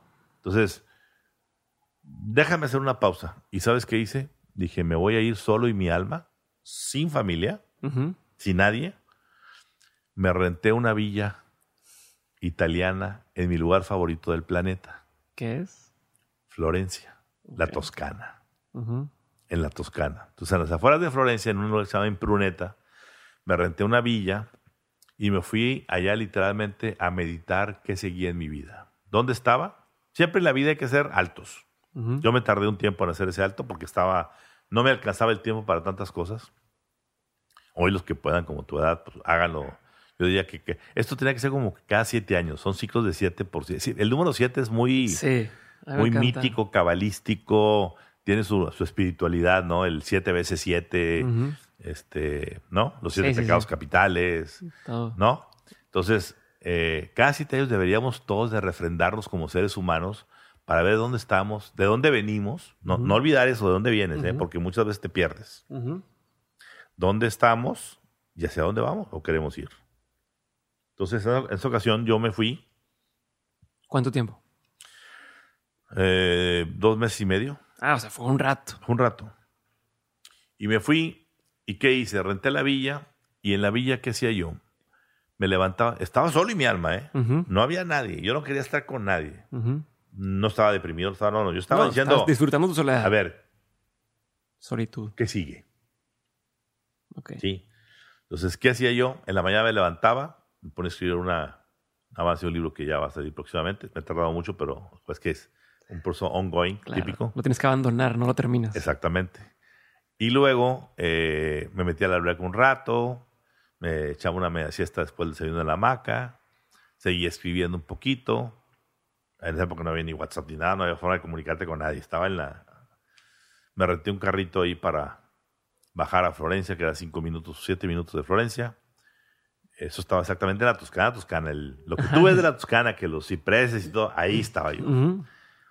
Y eh, a las 12 del día, 12 y media, me bajaba, me iba a una piazza, me sentaba en un restaurante a, a tomar una ensalada fruto di mare, una copita, y a las 2 de la tarde me metía a, a, la, a la escuela de Cordon Bleu en Florencia, Italia, a tomar clases de cocina por 6 horas. Wow. Regresaba yo con la, la- tarde a las 7, 7 y media con mis viandas a la, a la casa, he hecho de cocinar no sé cuántas cosas. Y de pronto, cuando menos imaginé, toda la gente a los alrededores nos juntábamos todos los días ahí en la casa, Ajá. en una mesa larga que había así muy Como italiana. como película. Como película. Éramos 10, 12 y llegamos hasta 18 comiendo lo que yo hacía en ¿Qué la tipo de tarde persona eran las demás? interesantísimas. Interesantísimas e inteligentísimas. Te refiero a una. Había un, un vecino de la casa que, que es italiano, pero se fue a Estados Unidos, se hace millonario con el boom de las eh, tecnologías, de las nuevas tecnologías, y hace su cash in, se regresa, compra la, la propiedad que siempre había querido y soñado, la compra, y ahí estaba ya él retirado a los 50 años, 50 y tantos años. Yo tenía esa época 40 y 47, más o menos. Y entonces eh, me dice él, a ver Ramón Alberto, quiero que me des un día de tu vida que no vayas a tus cursos de cocina. Déjalos a ellos y yo te voy a dar el mejor curso de cocina que te han dado en tu vida. Dije, sí, ándale. Es más, el sábado, hombre. El sábado no voy allá. Yo paso contigo y nos vamos a ir a comprar toda la marchelería y aquí y allá. el- Los ingredientes. Cocinamos y ya vamos a toda la ralea. En la tarde vamos a cocinar lo mejor de lo mejor. Muy toscano. Yo dije, pues qué padre. Algo diferente. Pero nunca imaginé que ese tour me iba a dar lecciones de vida muy, muy importantes. Por eso el si- yo, yo, yo sí creo en el sistema. Ujú. Sí creo en el sistema. Yo, yo, yo creo en una cosa que se llama el sistema. ¿Qué es el es eso? sistema? Llámale a la conjugación de Dios con la espiritualidad, con las circunstancias, con las energías que se mezclan. Pero Ujú. algo se da que ese sistema mueve las cosas y te pone donde tienes que estar cuando tienes que estar y te quita de donde en ese momento ya cumpliste y no tienes que estar. Ok. Ese es un hecho. Sí. ¿Mm? Hay algo jalando ahí los. Hay algo que jala lo- los hilos sin quitarte tu libre albedrío. Ajá. Sí, sí, sí. te volteó tantito la cabeza el hilito para que vea aquello. No lo viste, fue tu problema, ¿eh? Yo te lo te enseñé. Si lo viste y lo aprovechaste, good for you. If not, bad for you. Entonces me lleva este hombre por, las, por los caminos y me dice, voy a pararme antes en un lugar. Ándale. Y me dijo, ¿te gusta Nicolás Bernardo Maquiavelo? El autor del Príncipe, el primer politólogo Claro. y coincidentemente, desde el año 80 hasta el año uh, 2000, durante 20 años, yo escribí la columna de Maquiavelo en el norte. Sabía que era Maquiavelo. Tú eras el famoso Maquiavelo. Y entonces, bueno, yo, Sí, yo suce- sé, su- ma- sucedí al que lo originalmente lo creo, que fue don Abelar- Abelardo Leal, y a mí me tocó del 80 en adelante. Y en Maquiavelo éramos un equipo de gente, yo lo redactaba, Claro, pero claro. eran chismes de los periodistas, de todo el mundo, etcétera, pero finalmente lo redactaba. Y yo siempre estudié mucho a Maquiavelo, al, al auténtico, al príncipe. Y me dijo, te voy a enseñar un lugar. Me para ahí en un pueblito, estamos en una casa que tiene afuera el Maquiavelo, etcétera. Entramos, me dice, te quiero enseñar este lugar. Aquí, Maquiavelo, Nicolás Bernardo Maquiavelo terminó exiliado por los Medici de Florencia Ajá.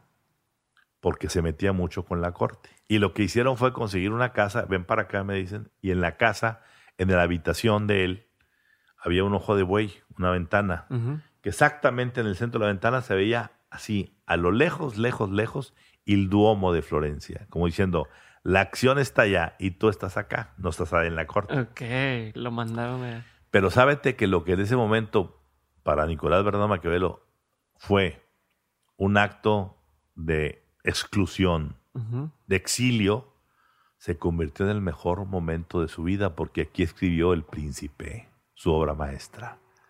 Es decir, cuidado con estar ocupado todo el tiempo porque las cosas buenas no salen. 100%. Entonces dije, ah, caray, qué interesante. Entonces ahí me, me cae el primer 20 como diciendo, aprovecha que Estás estás, lejos. ahorita lejos y solo para empezar a, eh, a escudriñar qué es lo que importa en la vida para hacerlo y para legarlo. Chinito. Es ¿No? que no tienes tiempo de pensar. No, Cuando estás es en la problema. acción, no te Cuando estás, detienes. somos hamsters adentro de una, dándole vuelta y vuelta todos los días a lo mismo.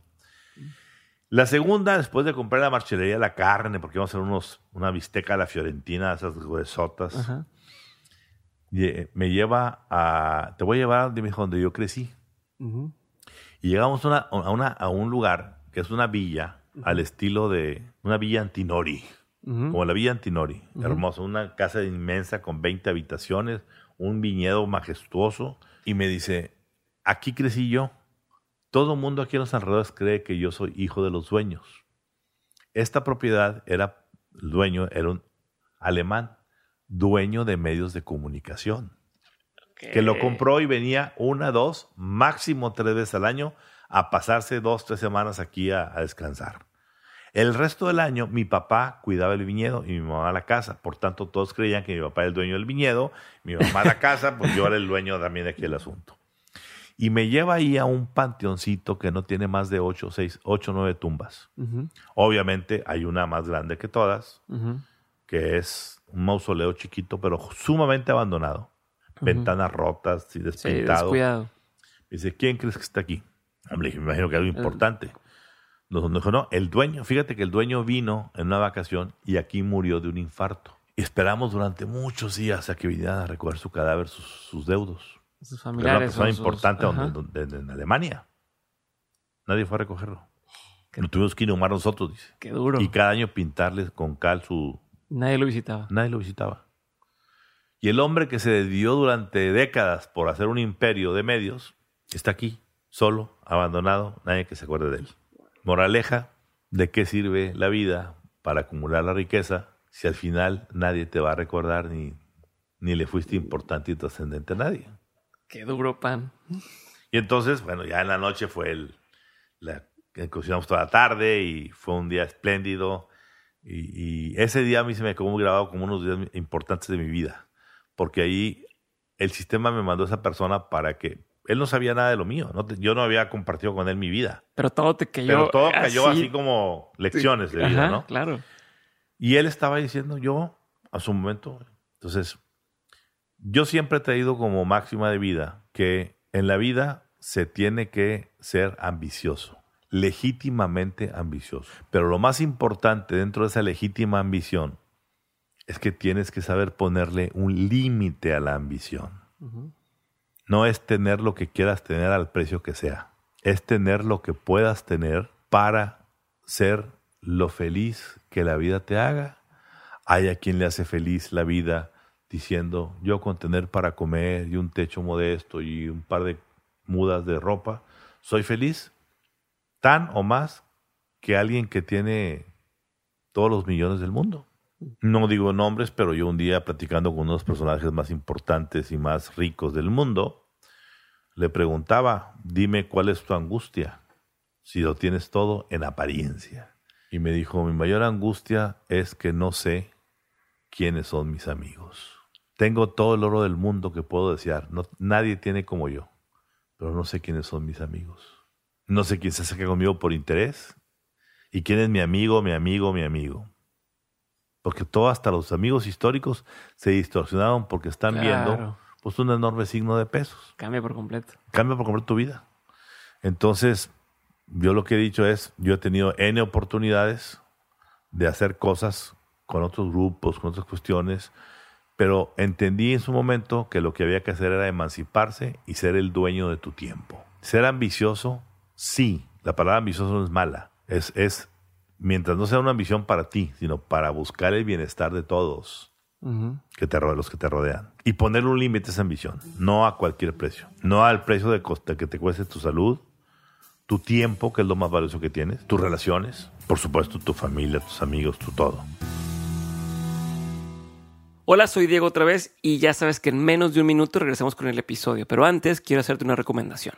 Si estás escuchando este podcast, existe una gran posibilidad de que seas el tipo de persona que esté involucrada en muchísimos proyectos al mismo tiempo, que busca formas de ser más creativa, que sabe que su salud es clave y que no solamente sueña con hacer cosas chingonas, sino que ya las empezó a hacer.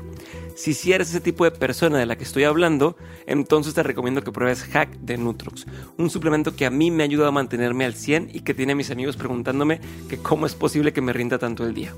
Tomar hack a mí me ha servido para entrar mucho más rápido en ese estado de flow, o al menos es la forma más fácil que encuentro yo para describir cómo me siento, y si alguna vez te has sentido así, entonces ya sabes a lo que me refiero.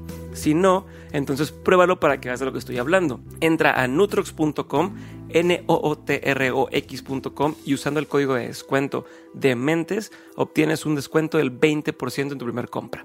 Así que ya lo sabes, chécalo y seguimos con el episodio. Entonces en ese momento yo me fui a, a- estuve ahí en Florencia ese tiempo, me fui incluso unas semanas más al sur de Italia, a la costa malfitana, Positano, ahí también tomé cursos de cocina en la escuela de cocina de Mama Camila con un chef llamado Viaggio, que es únicamente para chefs grandiosos. Y dije, yo no sé cómo lo va a hacer, pero yo voy a entrar con él. Él aceptaba 10 personas ¿Y cómo le hiciste? cada tres meses, pues con ingenio, le, con ingenio y labia, y contando bien el cuento, como decía mi amigo García Ah, Márquez. Claro. Y me aceptó. Y ahí estuve con él también varias semanas, aprendiendo técnicas muy curiosas de, de cocina. Y en ese momento yo mandé a hacer una, una- una encuesta con mi dinero en México diciendo, a ver, ya empezaban a cambiar los medios. Una de las razones por las cuales yo tuve muchas diferencias adentro de ciertos directivos de Televisa era porque yo decía, vamos a hacer una, una revolución grande. Y el miedo que se tenía adentro era que decían, todo lo que queríamos ser digital era nos va a canibalizar y nos va a quitar audiencia en la, en la televisión. No te importe. Si te quita de aquí, te lo vas a meter el dinero por acá. Claro. Lo que no te puede pasar es que te- alguien venga, te quite por acá y, tú no tengas que cobrar por o sea, acá. que tú mismo te quites está bien, pero que alguien más llegue y te quite. ¿Dónde pues ya. estamos ahora? La televisión de ahora no se llama Televisa, se llama Netflix. By the way. ¿Sí? Sí, sí, sí. Yo no sé cuánta gente sintoniza W Radio, pero sí sé que todos estos pod- podcasts y blogs y sitios, todos están millones y millones, etcétera. En fin, hacer una encuesta a preguntarle a la gente, ¿qué están ustedes dispuestos a pagar? ¿La gente va a seguir pagando por un periódico? Entonces la respuesta era, yo estoy dispuesto a pagar por dos cosas. Ya información ya no, es un commodity. Empezaba la red, el asunto de internet, y empezaba... La gente decía, ya, yo tengo la información en, en la computadora, todavía no, no había smartphones, pero puedo pagar dos cosas, entendimiento y entretenimiento. O sea, yo ya sé que López Obrador ganó. Ahora explícame por qué ganó y qué va a pasar con que gane. Dime que sigue. ¿Mm? Claro. Y segundo, entretenme. Yo tengo mucho tiempo libre, entretenme. No en balde lo que deja, de lo que dejo más dinero son los videojuegos. Exacto, la gente sigue pagando por entretenimiento. Pues, pues, tengo 20 minutos sentado en el aeropuerto, pues quiero jugar Candy Crush. ¿No? Sí, sí, sí. Ya, punto. Entonces digo, ah, pues, este es el primer finding. Del, en- hay que buscar hacer un medio de entendimiento y entretenimiento. Híjole, pero ¿cómo? Estamos hablando de algo novedoso, no puedo me- meterme en lo mismo de antes. Y me llega a mis manos un libro que me lo regala mi amiga Rosana Fuentes Brain, que se, se llama The Blue Ocean Strategy la estrategia del Océano Azul, que básicamente es de un maestro de Harvard, coreano, con una alumna, que lo que dice es, en el siglo XXI la gente no va a comprar bienes y servicios, va a comprar experiencias. Y te pone dos ejemplos. Digo, treinta y tantos ejemplos. Yo elijo siempre dos para mis conferencias. En los noventas, los seres humanos ya no queríamos ir al circo. Eran carpas roídas, Sucio. sucio, apestoso, hollín, digo, este, Acerrín. acerrín, animales flacos, payasos tristes, casi Ajá. casi era medio deprimente. Los vestuarios así ya Los vestuarios ya gastados por el tiempo, sin color, las palomitas rancias. decías, Sí, también de que de- casi casi tres, ya, tres- no me lleves al circo porque me da, me da lástima toda esta gente.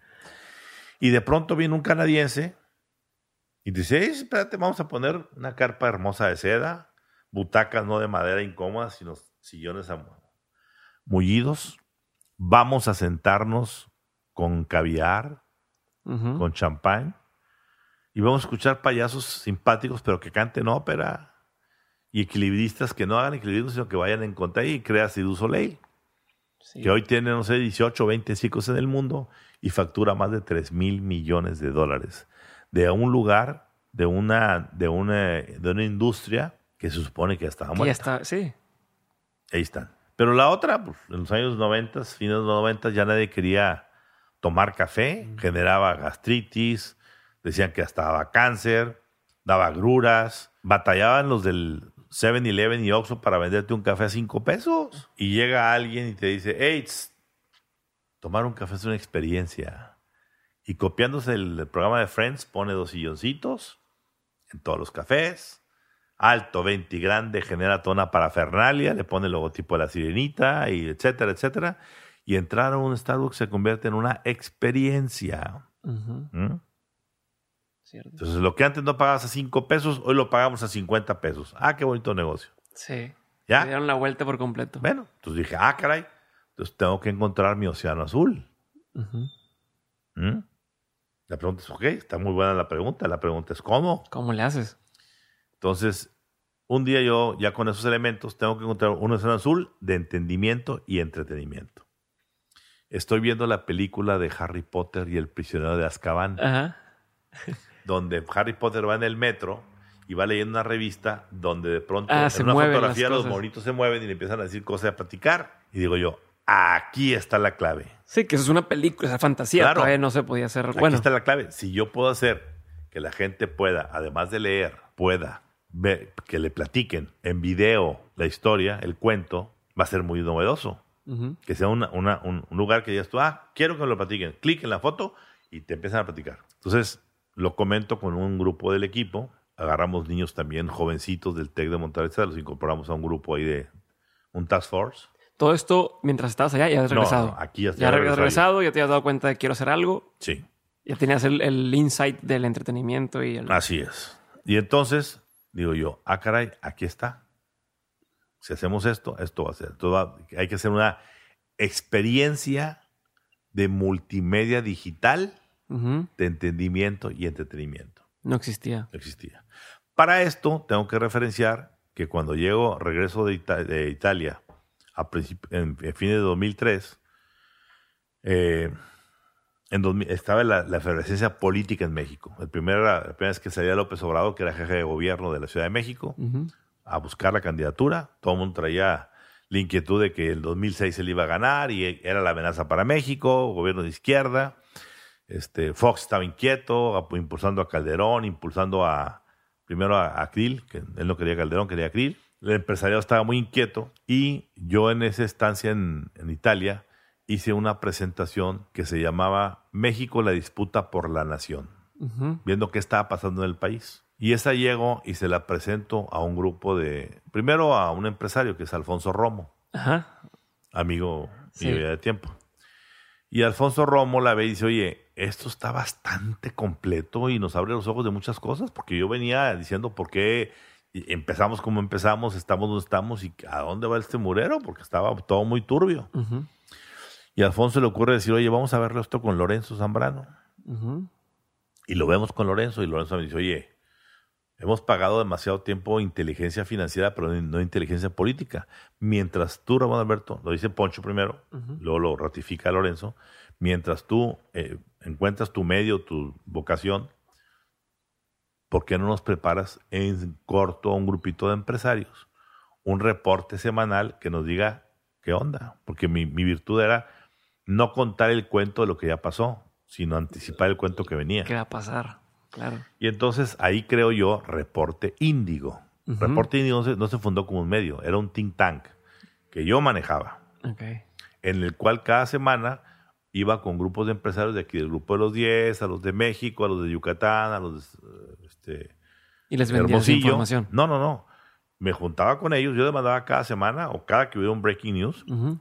análisis importantes y cada semana, no, cada quincena me juntaba en vivo con ellos para decirles qué estaba pasando. Y lo que pasó fue lo que yo les dije que iba a pasar y cómo iba a pasar. Dicho eso, eh, ¿cómo, cómo subsistías en ese tiempo? O sea, ah, porque, ¿cómo vivías de No, ahí? porque yo en ese momento dije, yo, yo lento, pero es mi think tank y yo voy a cobrar por esto. Ok. Y bien cobrado. Si quieres Claro. saber, como decían en, mi, en mis épocas, decía mi madre, el que quiera azul celeste, que le Que cueste. le cueste. Entonces, yo cobré una cuota, el que quiere estar. Cosa curiosa, fíjate. Todos los empresarios dijeron hace- que tenían todos que, que palomear a quien entrara, porque no era un club para cualquiera. Y bueno, ahí vetaron algunos empresarios importantes, Carlos Slim entre ellos, no, no creo que estuve en ese grupo. Pues porque era uno de los más criticados, porque Claro. que estaba violentando el statu quo con, con sus monopolios y sus cosas. Pero bueno, eh, mantenemos 2004, 2005. El contrato con este grupo era hasta junio, julio del 2006, que venía de la elección. Y ahí hasta ahí se acababa. Podría renovarse, pero podría no. Ujú. Entonces, desde 2005 empiezo a pensar qué voy a hacer porque yo Se me va a finalmente acabar esto. tenía yo, no era que yo hiciera esa información solo. Yo cobraba muy bien, pero también pagaba muy bien a unos 30 o 40 agentes que yo tenía insertados en diferentes dependencias, secretarías de Estado, que son, Tenías tus espías ahí. Tu en- equipo de inteligencia. Claro. Ajá. para ser más fino, Sí, sí, sí, sí. sí. mis espías llamados equipo de inteligencia Ajá. que me reportaban lo que estaba pasando y qué venía Que, que nada más pasa cómo, lo, cómo los reclutas. con el tiempo. Vas poco con a el poco, tiempo. conociste A ver, a uno. Yo y- para esa época, 2004, pues yo tenía ya, el, ya tenía yo 31 años en el medio. ¿ya? Sí, sí, sí. Y, y- y desde el periódico tenía gente que me reportaban cosas, por eso el norte tenía tantas cosas importantes también, Sí, sí, sí. ¿ya? Sí. Entonces, esa gente, yo les decía, a ver, ven, te voy a dar una iguala mensual, Ujú. 20, 30, 40 mil pesos. Depende de quién fueras. Pero sí, pero es un CISEN, yo creé mi CISEN, mi centro de inteligencia. Y ahí me reportaban y por eso traía anticipadamente lo que estaban pensando dentro del PAN, dentro del PRI, dentro de Gobernación, dentro de la defensa. Esa era, esa era- No, pues las hace haber sido un Un- dolor de cabeza para mucha ah, gente. sí, por supuesto, olvídate. Pero entonces, ¿qué pasa? Eh, en 2005, 2006, 2005 empiezo yo a inquietarme y decir, bueno, ¿qué voy, ¿qué voy a hacer después con esto? Y empiezo a hacer esto de lo de decir, voy a transitar hacia la experiencia multimedia digital de entendimiento y entretenimiento. Y creamos Reporte Índigo. ¿Sí? Creamos Reporte Índigo, que no era un periódico. En esa época, durante varios años, fue únicamente en la computadora, dabas la vuelta a la página, hacías clic sobre la fotografía y te platicaba todo, así como Harry Potter.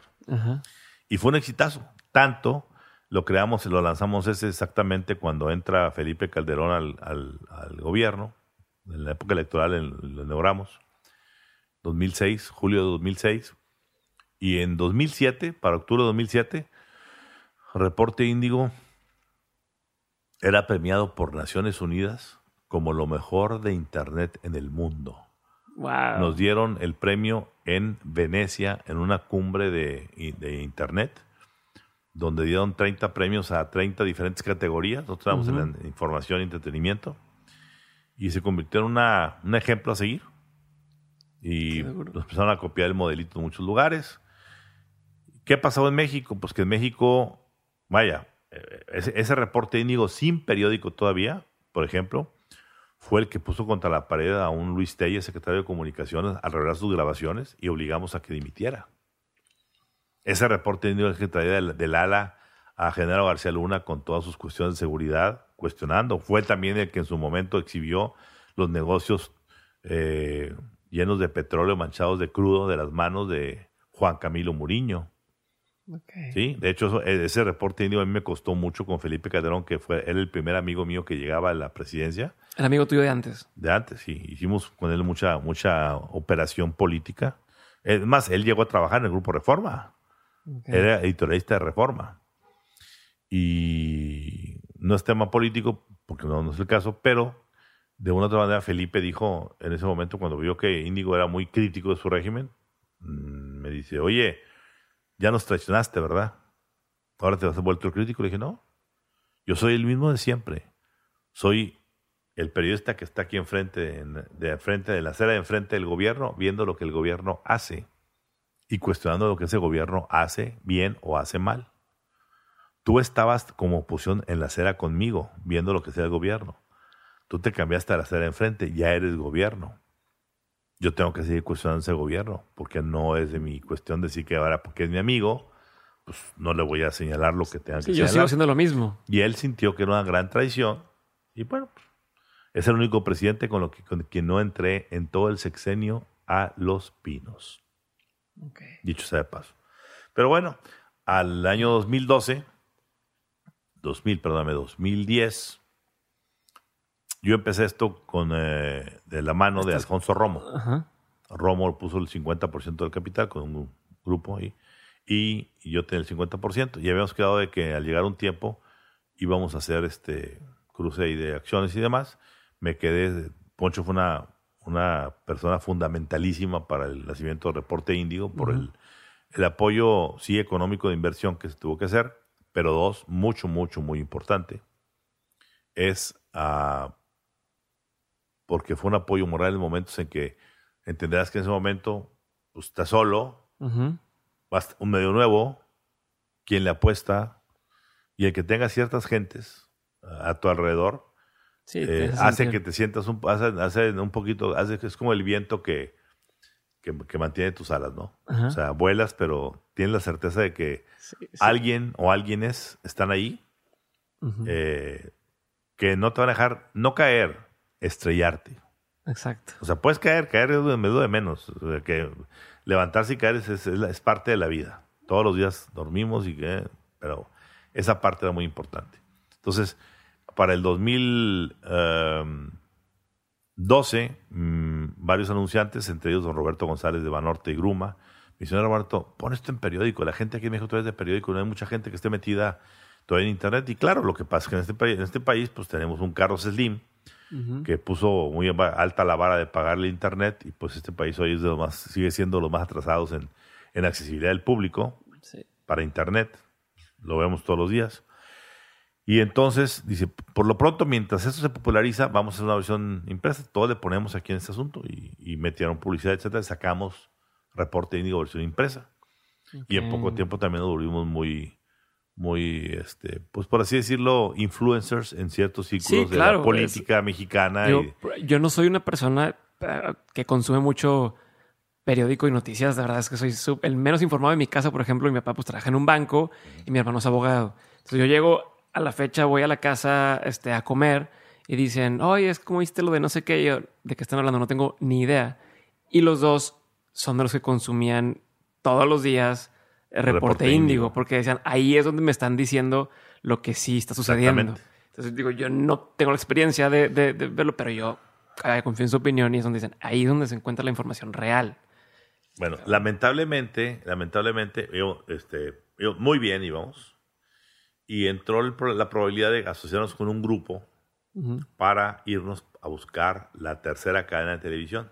ujú. Nos invitaron. Junto con el periódico El País, con otros medios de comunicación, Índigo liderando la parte informativa. eh, y finalmente este grupo entró en una serie de conflictos internos y de políticos Ujú. y el proyecto se frustró. Ok. Y ahí entramos un diferendo en el cual yo me fui, para hacerlo muy, muy, muy rápido, eh, me, me- me vi obligado a vender mis acciones a, porque para, a ese grupo, porque habíamos habíamos vendido la mitad eh, para hacer el proyecto, pero cuando se frustra, pues era o me las vendes de regreso o me compras lo que falta. Y yo, compramos lo que falta. Y fue cuando entonces creamos Código Magenta. Sí, ajá. Que otra vez Pasamos viene, de- viene a revolucionar. porque- Exactamente, porque Código Magenta ya fue pensado 100% ya no para gente que lee, sino para el mercado audiovisual de información. Sí. Para los millennials que tienen que quieren ver el cuento contado en uno, dos, máximo tres minutos. Sí. No, y aparte, Reporte Índigo todavía era muy de la página de internet o, o el impreso, Claro. pero las redes sociales, o sea, el, el factor social de las redes en ese está- momento todavía no no, era tan tan fuerte. presente. Exactamente. Y Entonces, ahora Código Magenta es 100%. ¿Qué es lo que te digo? El sistema se encarga de decirte, aparentemente te quita algo, pero te entrega el talento de las herramientas para crear algo nuevo. Ok. Y ahora tú puedes ver, yo te lo pongo así. eh, yo te puedo mostrar N videos que tienen de un millón a cinco millones de views, un video en Magenta. Y si vamos a, a ver los, los seguidores y demás, pues Magenta tiene apenas, va a cumplir dos años. Y tiene Medio millón o arriba del medio millón, Sí. 150 mil. Ujú. Tú volteas a ver el Periódico del Norte, trae 800 mil. Con todo lo que no te implique. Con, con, con todos los años de... los años y le- lo que tiene atrás y bueno, la cantidad de información que, que- que- que provee, porque pues ahí está la información para que la piques. Claro. Yo publico 12, 14 videos diarios de su grupo. Pero volvemos a lo mismo. Yo decidí que hiciéramos un, un, eh, un- una experiencia multimedia en este caso, por así decirlo, boutique. Sí, no es para todos. Yo no estoy yéndome a que me digan, es que tienes... Yo puedo hacer mañana algo que me, que me traiga 20 millones El de seguidores. clickbait, ¿no? El, Exacto. déjame hablar por este tema, por puro morbo y... ¿Cuántos han nacido y han muerto por eso? Porque no lograron monetizar el clickbait. No sostenible. Aquí es, yo lo que, que me importa primero, porque así lo aprendí. Así lo, lo obtuve de, de, de- de, como dicen, de la madre nodriza informativa, que para mí fue el norte y, y el equipo con la familia Junco y demás, que era el principio de un buen medio de comunicación comienza por tener buena información. Sí. El negocio de vender esa información es una consecuencia. De que la gente se atraiga a verlo y que haya anunciantes que entren y diga yo quiero estar ahí porque ahí Sí. todo el mundo entra. Se vende casi solo. Ya Claro. no tengo que forzar y convencerte de Así estar es. aquí. Tú quieres estar aquí vendiendo. Así es. Y entonces, bueno, pues la, la gran cosa que ahorita nos pasa es que tenemos un medio también disruptivo que básicamente se anticipa muchas cosas. Ahorita te puedo enseñar cuatro o cinco videos de gente importante que hablan, ah, es que Magenta dijo, y es que Magenta puso, y es que Magenta... ¿Por qué? Porque volvemos a lo mismo. Al final del día, sea en papel, sea en radio, sea en televisión, sea en las redes sociales, ¿sí? Content is the king. O sea, tú te pasas en esas entrevistas largo tiempo buscando en cierta gente, algunos la gente te sintoniza. ¿Por qué? Pues porque sabe que aunque se vaya a meter 15, 20 minutos, una hora, hora y media, viendo lo que estás tú cosechando de gente que ya tenemos algo de experiencia, pues de ahí se pueden llevar una pieza interesante y dice, oye, y a la siguiente voy a llevar otra y otra. Y vas acumulando algo que te va a generar una, una audiencia y esa audiencia más temprano que tarde la vas a poder monetizar. Claro.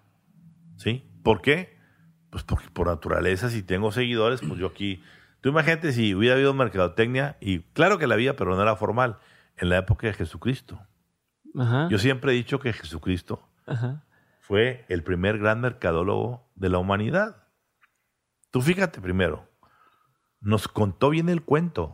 Nos dijo, el premio no es en la tierra, es allá. Ajá. No te preocupes por lo que tengas aquí, es allá. Por tanto, al más miserable le dio la esperanza de un reino. Sí. Primero, un cuento que, lo, que, que se compra. Sí, te mantiene vivo el saber una que vez, puedes. que, una vez que creaste el cuento, que es el Evangelio, Ajá. Entonces reclutas a tus apóstoles, no antes. ¿Y qué reclutas? No reclutas a, do- a 12 del ITAM o a 5 del TEC. No, no, no. Te fuiste a reclutar el pescador, el recaudador de rentas, el fariseo, el- de, de todo un todo. poco, para que haya diferentes lenguajes. ¿Sí? Y una vez que tienes a los, a los apóstoles, ahora sí, apóstoles juntos con el evangelio, el cuento, puedes crear iglesia, construir una iglesia. Ya tiene este mensaje. Si no hay que- cuento y no hay ev- evangelizadores apóstoles, no hay quien cuente el cuento. ¿Sí? Ok. Claro. Entonces, ¿qué es la Biblia? El cuento más sabio de todos los tiempos, porque pues todo el mundo, seas protestante, católico, etcétera, versión más, versión menos, ahí está. Es el cuento de cuentos. Y, y son actos de fe. Y Dios creó al hombre y la mujer, y de la costilla salió la mujer. Y la pregunta es, entonces ese hombre y la mujer hicieron incesto porque el que tuvieron su niño era su... su se, se casaron entre- en- a ver, ¿con quién? ¿Y dónde? ah, salieron Caín y Abel. ¿Y dónde está la mujer que, con la que fue el... ¿Me, me entiendes? Claro, O sea, es un relajo. la pero- gente en la lógica te puedes poner... Pero no, el cuento está bonito. Ah, exacto. Y el árbol ¿Para qué la- lo cuestionas? El está árbol y la serpiente también. Y, oye, es que, es, que es, es simbólico. El árbol es, el, es el, el- la sabiduría. La serpiente es que no te la creas que lo sabes todo y que te va a picar y que te vas a creer Dios tú, y etcétera. Pero no, a la gente le gusta el cuento y lo cuenta y lo repite y, y lo va haciendo. Bueno, pues aquí es lo mismo. Contar el cuento que decía mi amigo Gabo es el éxito de esto. Entonces el éxito de, de Magenta hoy es que entiende cómo contar el cuento. Sí. Ok. A ver, esto, de entrada, gracias por compartir todo esto que nos compartiste. Me hace, eh, yo que estudié en estos medios, se me hace información extremadamente valiosa. Y no te quise interrumpir, pero tengo muchas preguntas durante Adelante. varias etapas. Ya, de, ya, de por, entrada, por- por- ya me callé. de entrada, ¿cómo, cómo manejas el... Me, me di cuenta que tuviste muchas primeras veces, no solo para ti, sino primeras para donde estabas trabajando, ¿no? Primera vez eh, que mandaban a alguien a Austin, primera vez que hiciste los sociales, primera vez que en, en una... En lo de la República, esta la escuela que se fueron con un periódico, hicieron. em, el, tema este de, de- la parte de Televisa donde se separó del PRI. Hubo muchas primeras ocasiones. eh, Índigo, que pr- primer medio que estaba digital y ahora Código Magenta. ¿Cómo manejas esta incertidumbre, por un lado, o miedos de, a ver, güey, soy el primero y el primero que lo está haciendo? Ni siquiera es el primero que ya lleva varios adelante y les puedo preguntar a todos. ¿Cómo lo manejas? ¿Cómo lidias con esto? Y en segundo, ¿cómo te pones en esa posición para ser el primero? Porque imagino que muchos quieren ser el primero en cosas. Entonces, ¿cómo es ese ver, contraste? primero que todo, yo no soy una persona conformista. O sea, yo soy una persona que está siempre inquieto de, de qué hacemos, cómo lo hacemos, por dónde lo hacemos. No, no, no soy alguien que anda buscando eh, el final del arco iris. Ok. Dicho en inglés, I'm always chasing rainbows. El, el arco iris no existe. Ujú.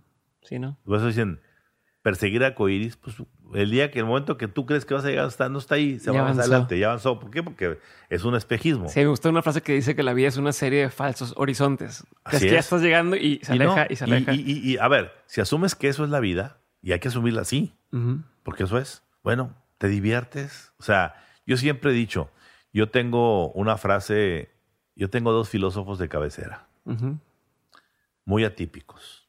Ok, a ver. Uno se llama Mr. Nike, Ajá. el de los zapatos, Sí, sí, sí. y otro se llama Mr. Nissan, el de los carros.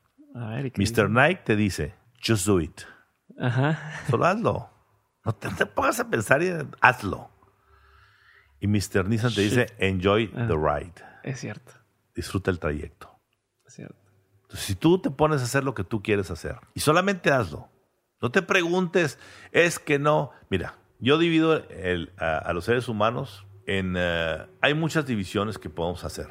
Yo te pongo varias, pero te voy a poner la que más me gusta a mí. Hay gente que anda en la vida buscando el cómo sí y gente que anda buscando el cómo no. El 90% de los seres humanos son cómo no. Oye, Diego, vamos a hacer un blog sobre esto, esto, esto. Mm, está complicado, no tengo tiempo. A lo mejor no, no, no hay auditorio. Hay que hacer una investigación, etcétera. A quien le dices, oye, vamos a armar esto. ¿Cuándo empezamos? A ver, chequemos nomás bien las cosas y empezamos mañana. Y sobre la marcha. Y sobre la- a ver, entonces, el cómo no, cualquier persona te va a decir cómo no hacer algo. Eso no, tiene, no, no, no, no fallas. No, no requieres un talento. Yo les, yo les digo doctores no, porque el que viene y te dice, no, no, no, no, a ver, dime cómo sí, no me digas cómo no. ¿Sí? Ajá. ¿Sí? Claro. Te lo voy a poner un día con, un- con un caso específico, el FOBAPROA. Ok. A mí me tocó estar en medio, es muy larga la historia, pero me tocó estar en medio de la última negociación. Cuando me piden a mí del gobierno que contacte a, la, a una fracción política Ujú. que estaba cerca que no iba a firmar, cuando les hablo a ellos dos que eran mis amigos, a esos dos personajes, le digo, a ver, te hablo no para preguntarte cómo no, ya sé que ahorita no quieres, dime cómo sí se firmaría. Y empiezan a pensar y a decir siete cosas que querían que se hicieran, y si esas se cumplían, sí salía adelante el FAPROA. Y los dos dijeron las mismas. Y cuando las comuniqué al secretario de Hacienda, el secretario de Hacienda dijo, ah, caray, bueno, salvo esta y esta, pues, punto menos punto más, terminamos negociando los cómo sí y se firmó. Buscando el cómo Cambia por sí. completo la perspectiva A y el, el- A mí no me. a ver, vamos a hacer el reporte indio que los movimientos que hablen. No, eso no existe. Pues por eso, papá, pues, por eso lo quiero hacer, porque no existe. Ajá. Bueno, es que no hay. A ver, a ver, a ver. Yo no quiero nos aquí en la mesa. Díganme cómo sí se puede. Así. Usted me puede decir, hoy damos un espirocato de 10 millones de dólares. y Yo les diré, no tengo dinero para hacerlo. Pues no es que no lo pueda hacer, no lo quiero hacer, o porque no puedo hacerlo, tener dinero, o porque ya no quise, no me, no, no me combino. Pero yo lo decido. Pero lo decido del cómo sí, no del cómo no. Exacto. Entonces, el cómo no es el típico loser. Sí. Que siempre te va a dar un pretexto para decir por qué no terminó la tarea. Ay, maestro, aquí yo tenía muchos compañeros que le decían, ay, maestro, es que anoche, fíjese que mi mamá le tosió cinco veces y que... Ya. Dime, ¿cómo sí? Entonces, esa parte es muy importante. Entonces, si tú just do it and enjoy the ride, Ujú. la vida es un recreo. Todos los días. Yo vengo aquí de recreo todos los días, hombre. Sí, Me divierto tremenda. Nunca he tenido un día en mi vida en que esté aburrido o diciendo, chin, me tengo que parar en la mañana. Uy, qué ganas de quedarme en la cama. La verdad, no se me da eso. No se me da porque estoy queriendo llegar aquí a, como dicen, a mover el caso. Ajá. a darle la vuelta al, al guiso, A los frijoles que no se a pegan. los frijoles, porque está interesante todo lo que está pasando y seguirá pasando, que la gente quiere saber el por qué, el cómo, el dónde, el qué sigue, ¿Y, y cómo le haces para no quedarte justo en, en este estancamiento o en este acomodamiento de, oye, pues ya tenemos resuelto la forma de hacerlo, ya lo hemos hecho, ya hice Índigo, ya hice Magenta, ya estuve todos esos años. ¿Cómo le haces para seguir avanzando? Y A ver, si yo no, yo, para mí lo importante en la vida son las tendencias. Voy a ponerlo para que lo entienda muy claramente todo tipo de público. Tú te puedes ir ahorita a meterte a cualquier dieta, La que quieras, la keto, la Atkins, la Chunchins y la que tú quieras. Hay 40 mil dietas de moda. La pregunta es, ¿cuál de esas dietas te va a crear una tendencia para constante y consistentemente bajar de peso? Porque a lo mejor con una, una dieta la aplicas rigurosamente un día y bajas un kilo y el día siguiente ganas tres. Ok. ¿ah?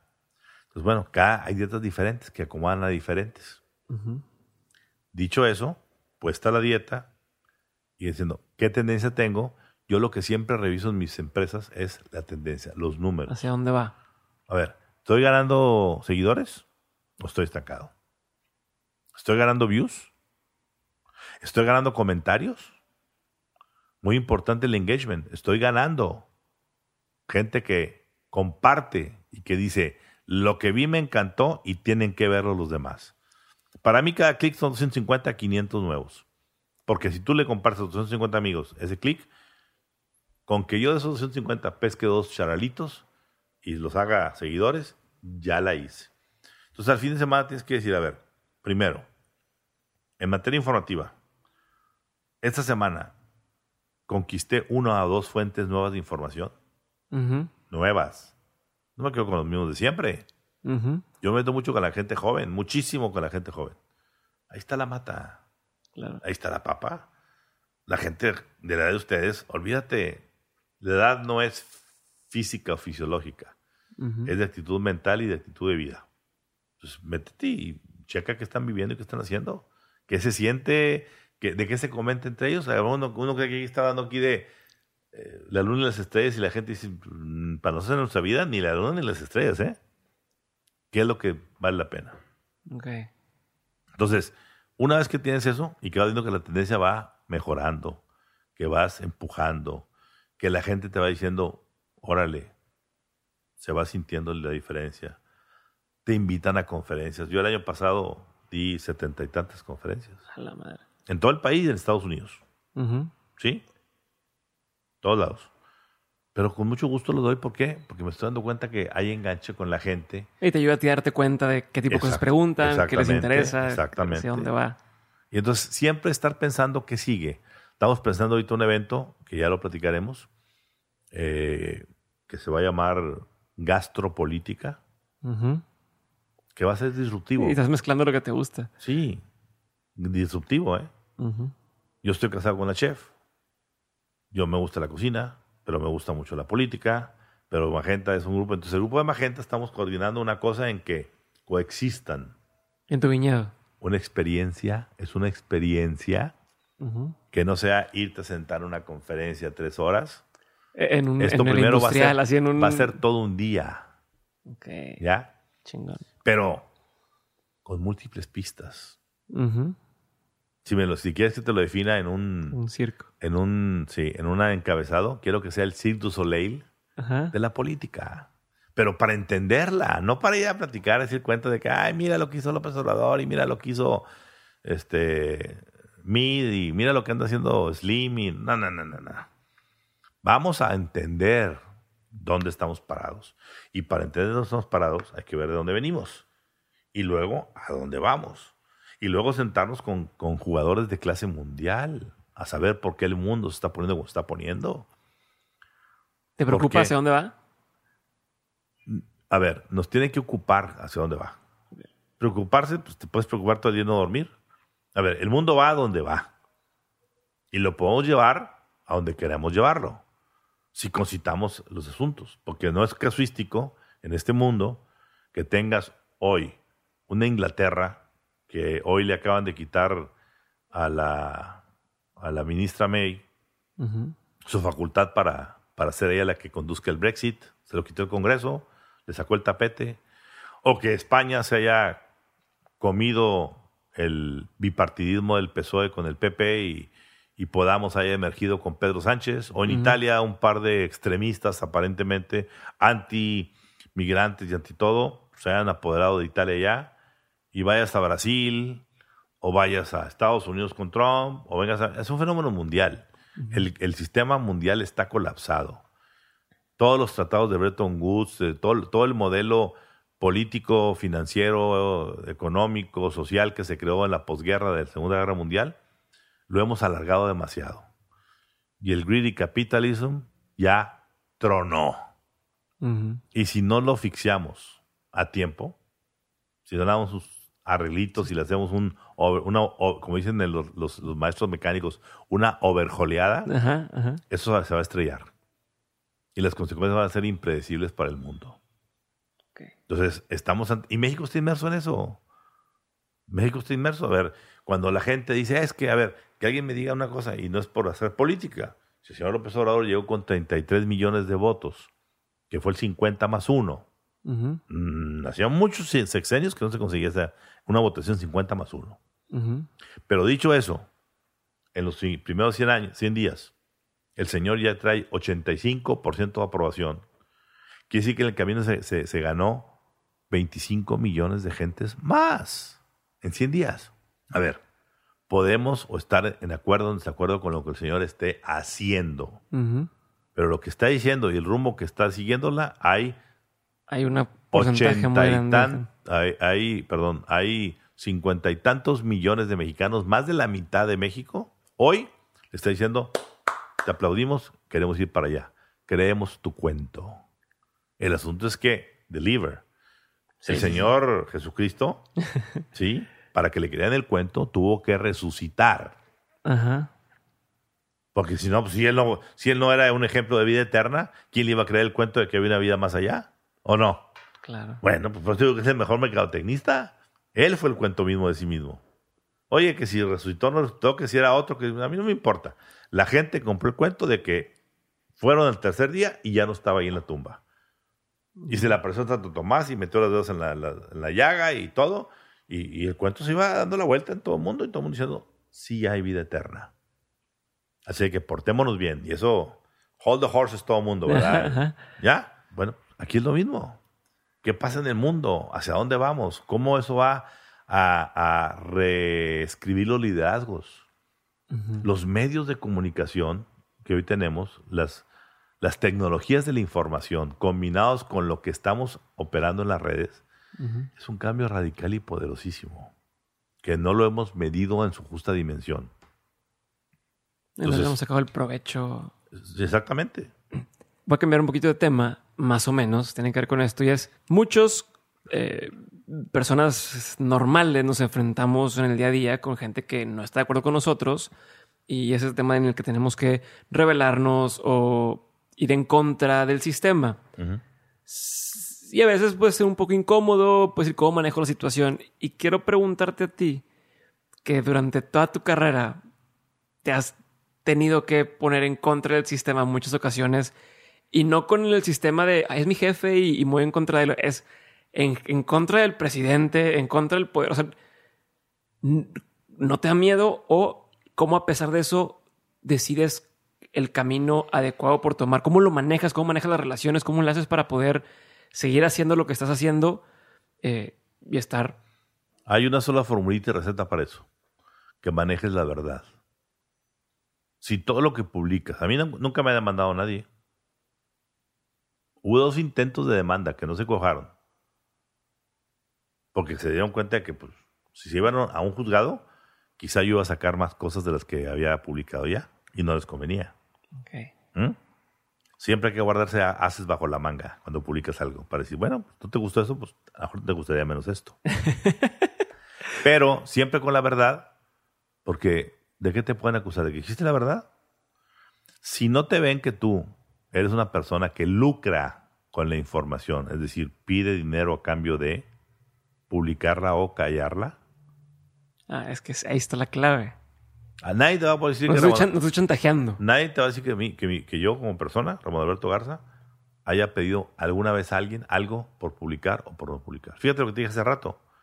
28 años en un medio de comunicación sumamente eh, confrontativo como el norte. Liberal. En el sentido liberal, libre. Los dueños en 28 años nunca me dieron una orden. Y no porque me la pudieran o no dar, porque ellos creían en eso. Y claro, discutíamos. No siempre estábamos de acuerdo. Claro, no se puede. Y en la discusión de repente puedes ganar o perder, pero por argumentos. No porque te le impongan. Entonces yo lo que hago en el sistema es, a ver, aquí está esto. Refútamelo. Desacredítalo. Una ocasión, Vicente Fox y, eh, se quejaba cuando Alfonso Ramón era socio de Índigo, que Índigo va a publicar una vara de mentiras y que entonces, bla, bla, Y le dice Poncho, a ver, le dijo a Marta según, juntémonos con Ramón Alberto. Yo era, yo fui una gente muy cercana a Fox y a los, Fox históricamente antes. Eh, juntémonos con Ramón Alberto. Yo les aseguro algo. Si ustedes, lo que ustedes me dicen es cierto y es mentira lo que me publicó Ramón Alberto, mis acciones te las regalo, Marta, dijo Poncho. Nos juntamos con Poncho a comer, los cuatro. Y le dije, ¿y esto? ¿Y esto? ¿Y esto? Y se acaban de onda con todo lo que estaba yo diciendo. Entonces al final, Alfonso Ramón no le quedó más que decir, miren Marta y mira Vicente, si de lo que dice Ramón Alberto y que aquí no se ha refutado nada de eso, el 2% es cierto, el sexenio se acabó. Y el sexenio se acabó. Y mal. ¿Sí? Sí. A ver, el asunto es de principios. Si la gente te ve una gente de principios, a ver, yo no digo que no haya peligros, ¿sí? Yo hablo de narcotraficantes. Yo hablo de políticos, yo hablo de empresarios corruptos. ¿Sí? Pero, pues lo hago con inteligencia, o al menos eso pretendo hacer, y con datos en la mano. Si no tengo datos, no me interesa publicar nada. ¿Chismes? No. Porque uno, lo que uno ha construido, yo tengo ya en este negocio 45 años. de un día para otro. Imagina, voy a cumplir 46 en junio. Eso, lo que yo tengo, no es un sitio. No tengo una, un color índigo, magenta, whatever. No. Tengo un patrimonio de credibilidad. Y por esa credibilidad, los cuentos que yo cuento tienen validez porque dicen, históricamente lo que ha dicho Ramón Alberto o lo que ha dicho Magenta y el equipo de Magenta tienen razón. Aunque al principio parezcan descabellados, al final del día tienen razón. La gente dice, ah, caray, hay que. Y por eso la gente te sintoniza más. Es como te sientes con un grupo de amigos. todos, están, todos están guaseando. Y alguien te dice, oye, cómprate acciones de tal empresa porque van a subir. Tú dices, no, hombre, ahorita la energía está bien en el suelo. Yo sé lo que te digo. Y al día, una semana después, ¿qué pasó? ¿Compraste? No, porque no, no te creí. Y la acción se subió 40, 50%. Dices, a la próxima que me diga algo, más vale que lo haga porque ya me perdí aquí una lana, ¿no? Ajá. Es lo mismo en la información. Sí. Yo siempre hemos dicho, sí, y eso es histórico. Tú puedes vender un día millones de periódicos con una mentira. Pero no puedes vender todos los días millones de periódicos con millones de mentiras. La gente no es tonta. La gente te deja de sintonizar. ¿Ya? Chingón. ¿Por qué, la, por qué, ahorita los, los, medios tradicionales están quedando atorados? Bueno, primero porque el sistema ya es obsoleto. Producir un periódico genera, entre, reporté en el día, escribí en la tarde, imprimí en la noche y en una motocicleta te lo llevo a tu casa para cuando llega a tu casa en la mañana del desayuno, ya supiste y viste todo. Ya estás viendo la mañana de López Obrador a la hora que estás tú desayunando y, aquí en el periódico estás eh, leyendo la mañanera del día anterior. Sí. Wrong. Equivocado. Hay que hacer un modelo nuevo. Se tienen los medios que reinventar o van a fallecer. Que es donde entra bien duro el entendimiento. Porque si yo ya el periódico no me sirve, como dices, para ver la noticia. La noticia me llega por Twitter en el instante. Me sirve para entender más allá. Que me digas, que, me, hagas entender. Que me expliques qué que está me pasando. Pongas todas las piezas juntas. Somos reposteros y pasteleros de la realidad. Agarramos la harina de un lado, la manteca de otro lado, el agua, la mantequilla, todo lo que tú quieras, lo batimos y hacemos un pastel. Y le ponemos betún. A veces el betún es muy bonito y vas y quieres, pero cuando lo cortas el pastel, adentro está feo. O puede ser un betún feo o sin betún. Pero cuando agarras el pedazo de pastel dices, oye, sabes, delicioso el puro pastel. Bueno, eso es lo que hay que entender. Es donde importa más el fondo. Exactamente, importa la, la, esencia, la sustancia. Oye, me quedé con la duda. Al, italiano este que te, que te dio el Turek, ¿sabe ti? O sea, ¿se han mantenido en contacto? ¿Le has vuelto a agradecer de las lecciones? fíjate que estuvimos en contacto por cuatro, por cuatro, por cuatro o cinco eh, años. Porque él lo que hizo fue comprarse esa, ese, esa propiedad que tenía una cantidad importante de olivos. Y él lo que quería hacer era no ser un gran productor de aceite de oliva, sino producir el mejor aceite de oliva. Y ahí platicábamos un poquito de que en la vida cualquier tonto puede vender en masa miles de cosas y ganarse un peso de cada cosa y hacerse millonario. La pregunta es, ¿eso te hace feliz? Y a él decía, a mí me hará feliz el poder tener mil o dos mil este, olivos. Y quizá de ellos sacar las mejores cinco mil botellas de un aceite preprensado en frío, ligerísimo, con una calidad así, así, para venderlo no en 5.99, sino en 59.99. Y que digan, es el mejor aceite. Eso acá igual la información. A mí no me interesa que me digan, que me, me, emociona mucho, por supuesto, el que de, ya ahora más, más frecuentemente que cuando empezamos, pero ahorita es muy frecuente, pues llegamos al millón, dos millones, tres millones, cuatro millones, hasta casi cinco millones uno. Y digas tú, ah, caray, qué padre que puede tocar alguna fibra en la que no es un tema fácil de asimilar, pero hizo que la gente dijera, escuchen esto, escuchen esto, escuchen esto. Sí, no es farándula. Y está difícil. Exacto, es. Yo sé que estamos cortísimos ya de tiempo. Te quiero hacer un, par de preguntas concretas. Sí. Que la pregunta es muy concreta, la respuesta no tiene que serlo. Y eso se lo hago a todos mis invitados. Vamos a empezar con la primera y sería, ¿cuál ha sido el peor consejo que te ha tocado escuchar? O que te han dado. El peor. El peor consejo que me ha tocado ha sido el buen consejo que no he escuchado. No te puedo decirte así uno que me recuerde que diga, alguien me... No, porque tú tomas o dejas cosas. Si yo veo que un consejo es bobo, más, está bien, lo escucho, pero no lo tomo y lo mando y lo mando al basurero y ni me acuerdo de él. Ok. Sí sé que en la vida, pues a lo mejor me han dado varios consejos, ¿sí? Eh, que no he tomado y que quizás si los hubiera tomado hubiera sido otra circunstancia. Sin embargo, en la vida de una gente inteligente y pensante, los hubiera no existen. Porque ese está rumiando del pasado. Del pasado que, pudo ser y no fue. Y no fue. Como la canción de Sabina que dice, no hay nostalgia peor que añorar lo que nunca jamás sucedió. Exactamente. Entonces, ¿para qué? Eso déjalo. Hay que vivir hoy. Y el hoy hace que sea cada día un ladrillo para el mañana. Por más que yo diga mañana, yo voy a hacer y voy a tornar dentro de 5 o 10 años, no, señor. El sistema te va a poner donde quieras y te necesite. ¿Por qué López Obrador no fue en 2006 ni en 2012? Porque no era su tiempo. Así hubiera habido fraude electoral y todo lo que tú digas, le tocaba en este tiempo. ¿Y por qué en ese tiempo? Porque es un tiempo diferente. Es el tiempo que corresponde, en el que se van a concitar los, los efectos para que se haga lo que se tenga que hacer, sea un cambio pacífico o un cambio violento, el que sea.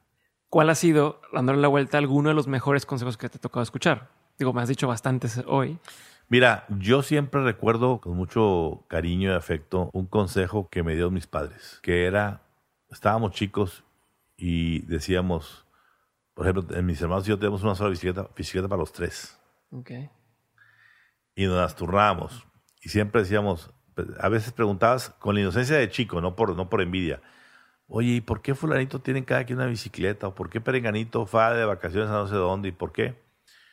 Y decía, me decía mi mamá, y mi papá también, no se asomen a la casa del vecino para ver lo que tienen, porque ven lo que tienen, pero no ven lo que no lo tienen. Que no tienen.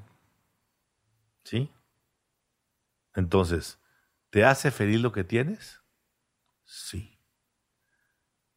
¿Qué le buscas? Sigue siendo feliz. la felicidad vista ajena es la fachada de algo que no es totalmente cierto. Puede serlo, puede no serlo.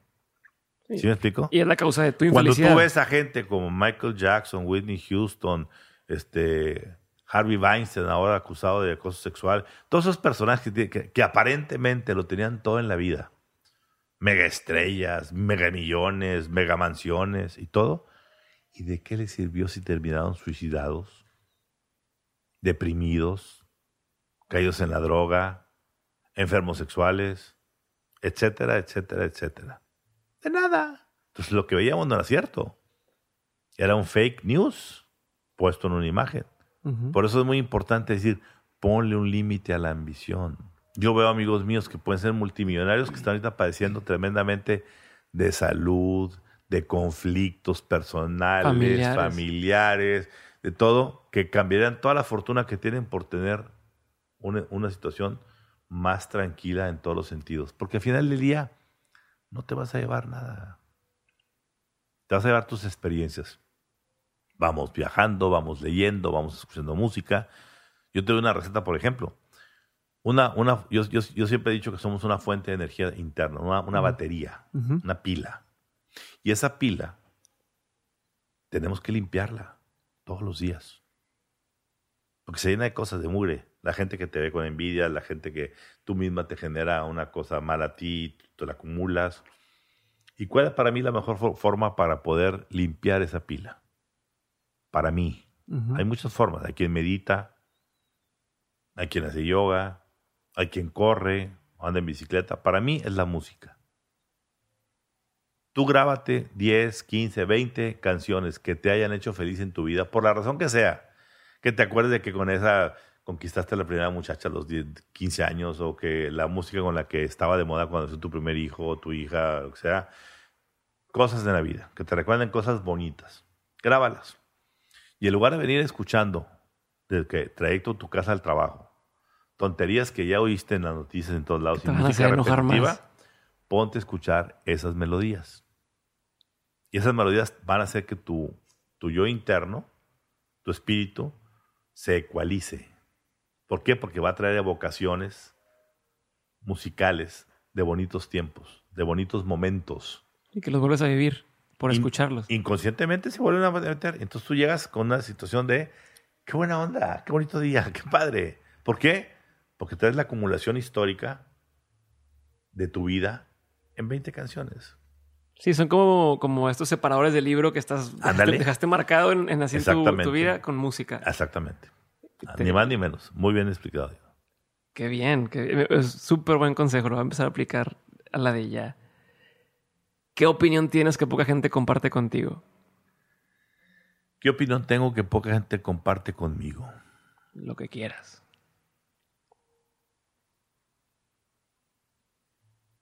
Mm, buena pregunta.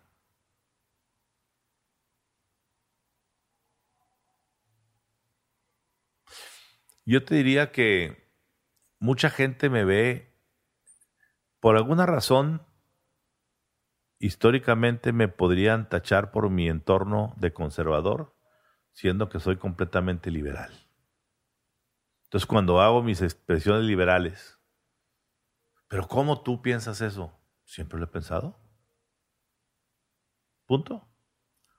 En cómo eduqué a mi familia, en si me divorcié y me volví a casar, en mis, amigos eran muchos de ellos conservadores. ¿Cómo te vas a divorciar?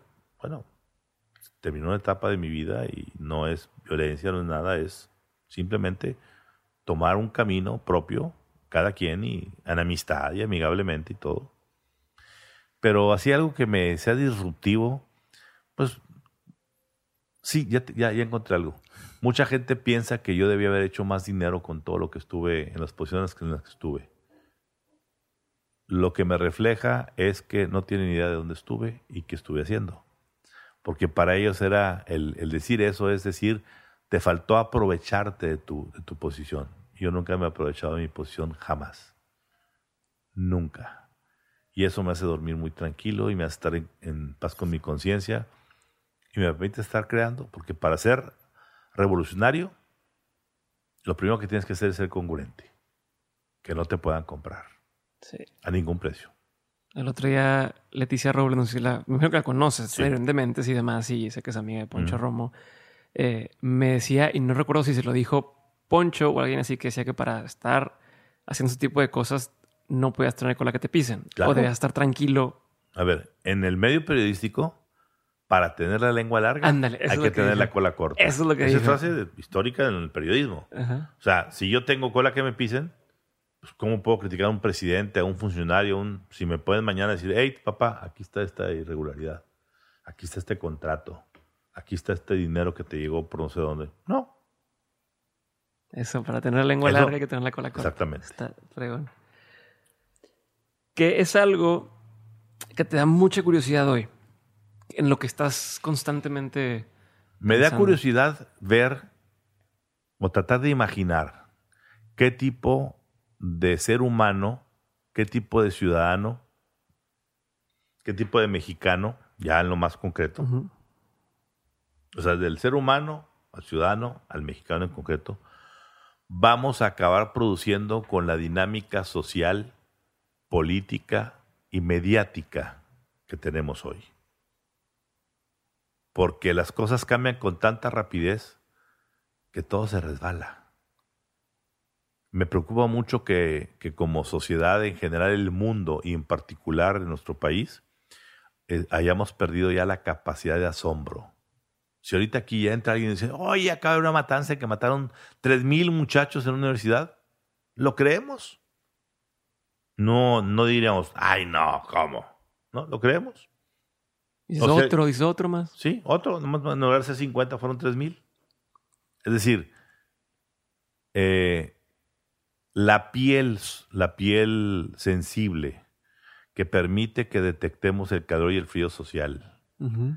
dónde están las carencias, dónde están los excesos, dónde están pasando las cosas que están pasando y nos damos cuenta de que están pasando, se ha hecho tan gruesa que ya en muchas ocasiones no detectamos el calor ni el frío. Y eso propicia que pueda haber afuera cataclismos que ni las estemos oliendo que estén pasando. Y me preocupa mucho ya en lo más particular el que nuestro país haya perdido un elemento muy importante, que es para mí siempre el, el cemento, el pegamento que une a una sociedad para que sea viva en paz. Y eso es la movilidad social. El que tú puedas nacer en un ambiente y por tu esfuerzo, dedicación, educación, por todas esas características, puedas elevarte al siguiente nivel y decir, estoy progresando, no que te hagas rico. O sea, mis padres nací- nacieron, eh, se casaron y vivían en el centro de Monterrey, como mis abuelos. Y ahí nací yo. De ahí nos fuimos a Lindavista. A los 15 años al country. Y yo ya me vine a la del Valle. Como yo, en mi generación hay decenas Claro. de gente que, que le pasó eso. Hoy, difícilmente te puedes sostener, aunque hayas nacido en, este, en ese ambiente, del Valle, el country o lo que sea, en ese ambiente. ¿Por qué? Porque no están dadas las condiciones. Porque hemos creado un país de monopolios y oligopolios donde en lugar de haber 40 compañías telefónicas, que haya 40 directores o gerentes de mercadotecnia, pues hay dos. Y una está ocupada por el yerno del dueño de la telefónica y la otra por el primo de no sé quién de España. A ver, ¿y la meritocracia dónde quedó? ¿E ir al- a la universidad para ser el mejor? Pues no. Si no, como bien dicen en el asunto, si no diste baraguetazo, Ujú. si no eres consanguíneo, si no eres parte del clan de los amigos y compadres del dueño de la compañía, etcétera, no, no eres parte de nada. Entonces, esa mérito, eso hace que el, que el agua se estanque. Somos el, un- el- el único país que yo siento en esta época que si agarra sus 20 principales hombres, de, hombres y mujeres acaudalados, son los mismos de hace 25 años. Nomás han cambiado de posición. El que era uno es 2 y el 2 es 4 y el 4 es 8. No importa. O se murió y le heredó al. Son los mismos nombres. Ujú. Tú agarras en Estados Unidos los 20 capitales más importantes y 10 no existían ahí hace 10, 15 años, porque son sangre nueva. Nuevas tecnologías, nuevas dinámicas eh, empresariales. Es más, el, el epítome así del, del apellido eh, rimbombante norteamericano era, los eres un Rockefeller. Ajá. ¿Ya, no están los 20? No existe. El señor ya está en el 30 o 40, no sé dónde esté, pero ya no están los 20. Hubo alguien que lo alcanzó. Eso es movilidad social. Y eso te permite que el país, cuando te levantes la mañana, digas, Hoy trabajo ocho horas, voy a, dar cuenta de mí. Yo sí, lo vivía. Yo decía, oye, qué bruto, qué padre, voy a ser gerente de redacción. Ahora soy su director, ahora soy director, ahora vamos a crear un periódico en México, ahora uno en Guadalajara, ahora vamos a mover Televisa. Bueno, ahí vamos. Bueno, yo te lo digo, yo me considero un hombre sumamente afortunado en todos los sentidos la vida, porque he podido irme a donde yo he querido, cuando yo he querido, como he querido. Ya hay cosas que en la vida no te salgan, no Sí. quiere decir que... Tuviste la oportunidad. Tuviste la a ver, oportunidad. no, no, no, pero además es parte del aprendizaje. Cuando gente viene a mí a pedirme aquí de empleo y le pregunto la primera vez, "Expli- dime, dame un fracaso que has hecho en tu vida. Y me dice, ninguno. Le digo, gracias. Salta a la calle y el día que fracases, regresas. No quiero que tu primer fracaso sea en esta compañía. Nah.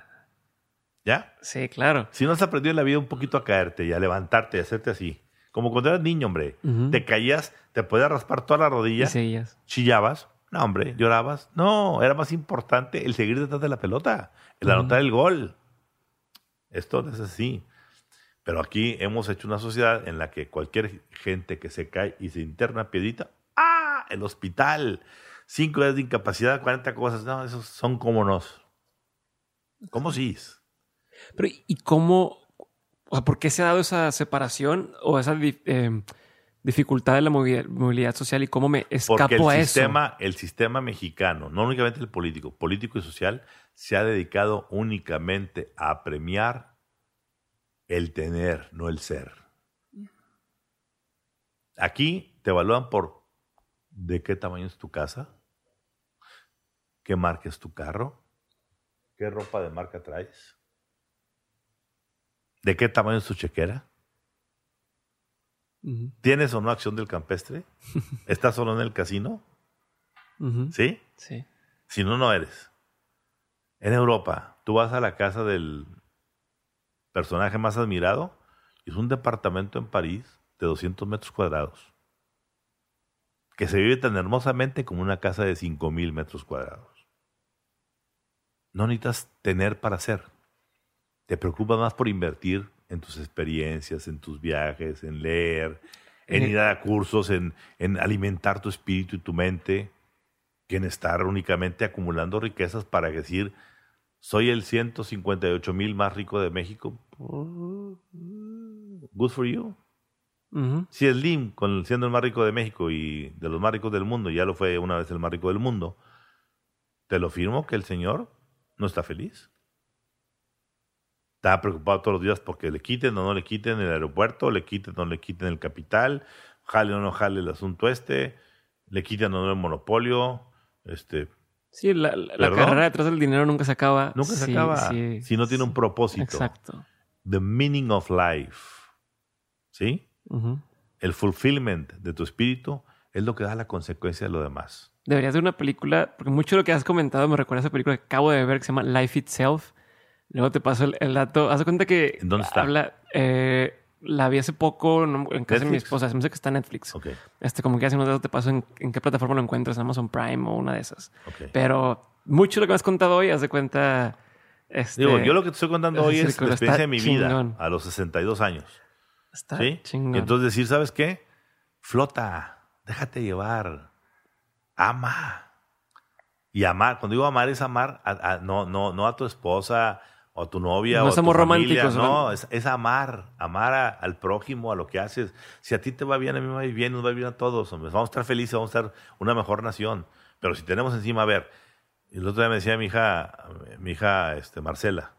Papá, desde que estoy niña, los mismos nombres se repiten en la mesa de la discusión cuando estamos comiendo. Los mismos personajes políticos, los mismos empresariales. ¿Dónde está la sangre nueva de este país? Y vamos a seguir sepultando generaciones y van a seguir siendo los mismos. Perdóname, entonces estamos viviendo en la política un politburó Ujú. que maneja el país. Y en el empresariado, un monopolio, oligopolio, una estructura ya bien anquilosada que no genera y permite.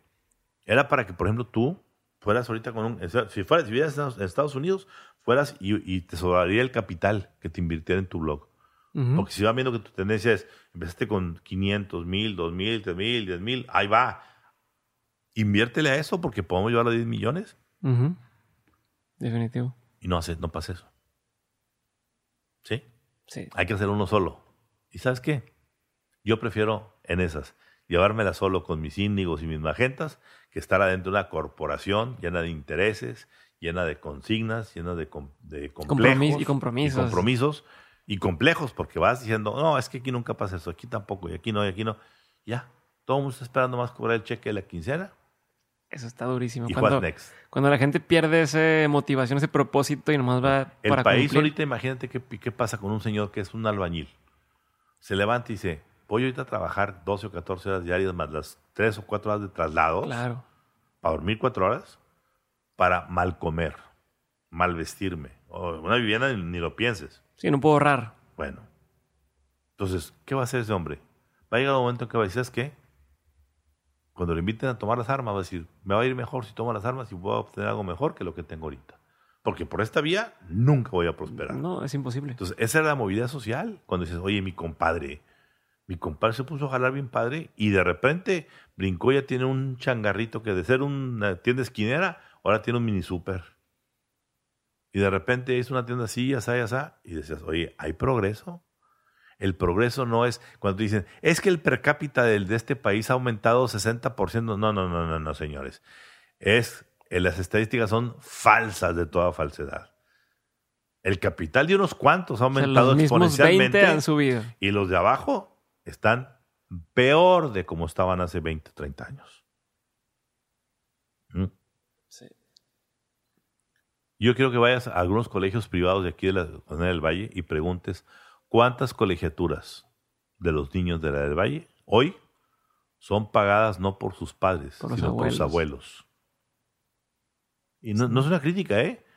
Es Una un realidad, es una de una realidad. que si, si en esta clase pudiente, clase alta, los hijos de esa clase alta, que fueron educados con maestrías, doctorados y todo, no pueden sostener un mínimo tren de vida para cumplir lo básico. Que no es por falta de capacidad. Exactamente.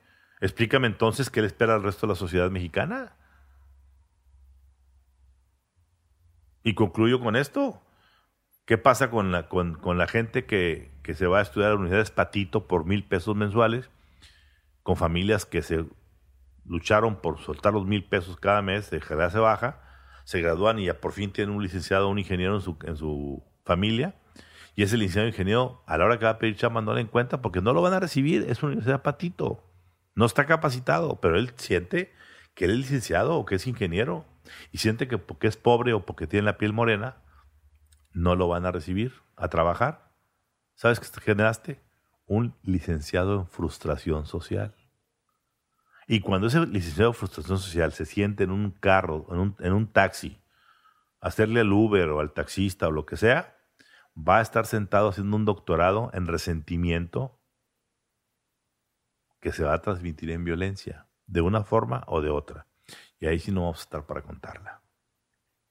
Por eso hay que Oh. arreglar el sistema. Siguiente pregunta para tratar de, de- de- Sí.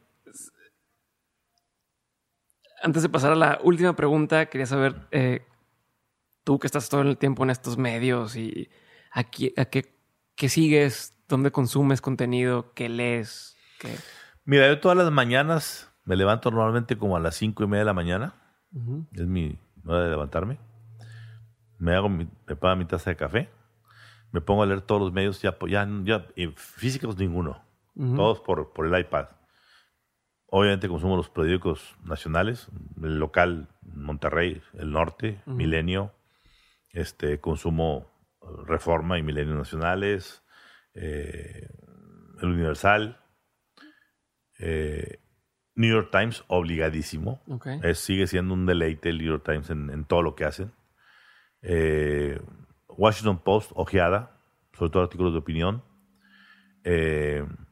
Busco libros que me provoquen. Este, aquí tengo uno ahorita que se llama, fíjate el título que que, que, provocador. No lo vi venir. Es típico que nos pasa. ¡Ching! ¿Cómo no lo vi venir? Si esto se veía clar- clarísimo. ¿No? Pues no, no lo vi venir. Entonces, andar buscando siempre dónde están los libros que te provoquen el pensamiento de qué es lo que sigue, de qué está evolucionando, de qué está ahorita la gente pensando, haciendo sociológicamente, psicológicamente. Esos libros me, encantan para poder entender el, entorno en donde estamos. Eh, veo todas las mañanas, bueno, después de leer los periódicos, como termino seis y media, cuarto a las siete, pongo el anunciados mexicanos, Loret, Hechos y esos. Eh, y a las, eso hasta las siete y media. Y siete y media a ocho veo Good Morning America para ver qué piensan el, grupo. Y, ya en las tardes veo un rato CNN y, y Bloomberg y esas cosas. Pero tampoco le me, estoy todo el día friqueado en noticias. A las ocho hago mi rutina de, de vestirme y tener mi desayuno a las ocho y media de la mañana siempre con alguien que me dé algo de información o con el que pueden compartir puntos de vista. Y básicamente eso. Este, divertirte mucho viendo películas, leyendo mucho todo tipo de libros y básicamente. Ok, gracias. La última pregunta ya para terminar, ya sé que estamos sobre el tiempo. Eh, esta pregunta se la hago a todos mis invitados y sería de, de todos los aprendizajes que has tenido a lo largo de toda tu vida, eh, en lo personal, en lo político incluso, en, lo laboral, ¿cuáles son tres de esos aprendizajes que no quisieras que nunca se te olvidaran? Que quisieras tener siempre esas tres cosas muy presentes. Los sueños no tienen límite. Aquella cosa que te pueda parecer un sueño imposible, tú lo puedes acomodar para que sea posible. Te dije lo del viñedo. Nadie podía pensar que puede tener un viñedo aquí. Ahí está el viñedo. Nadie podía pensar que puedes crear un medio una vez. Bueno, una vez puede ser chiripa. Dos veces. Bueno, tres veces, cuatro veces. Bueno, ahí encontraste una formulita para poder encontrar vericuetos en la vida. Entonces, keep trying always. Mantente vigente. Dos, las caídas no son el fin, son parte del proceso y en muchas ocasiones son el principio del proceso. Porque esa caída te permite decir, estoy más experimentado, ya entendí que no, ahora voy por el sí. ¿Sí? esa, caída es valiosísima. Por eso te digo, es el asunto que, que digo, de cuidado con que preguntarle a la gente, ¿cuándo has fallado? Y tú dices, yo nunca. Mm. ¿Qué problema tenemos aquí? Houston, we have a problem. ¿Ok? Y la tercero es, ponle límite a la ambición. No busques la riqueza por la riqueza misma y sé feliz con lo que te haga feliz, no con los, lo que otros dicen que te tiene que hacer feliz, porque el día que esos otros modelitos te los incluyas, te vas a dar cuenta que de los 10 cosas que te digan, 9 no tienen que ver con ser feliz.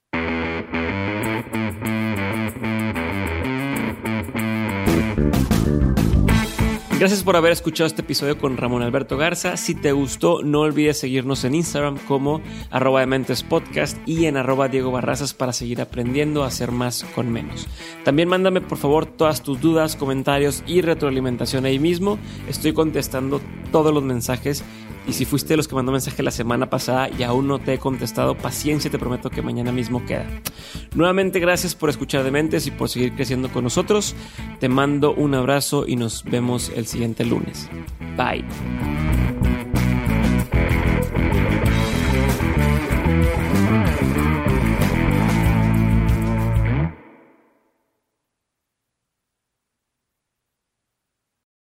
Lucky Land slots, you can get lucky just about anywhere. Dearly beloved, we are gathered here today to. Has anyone seen the bride and groom?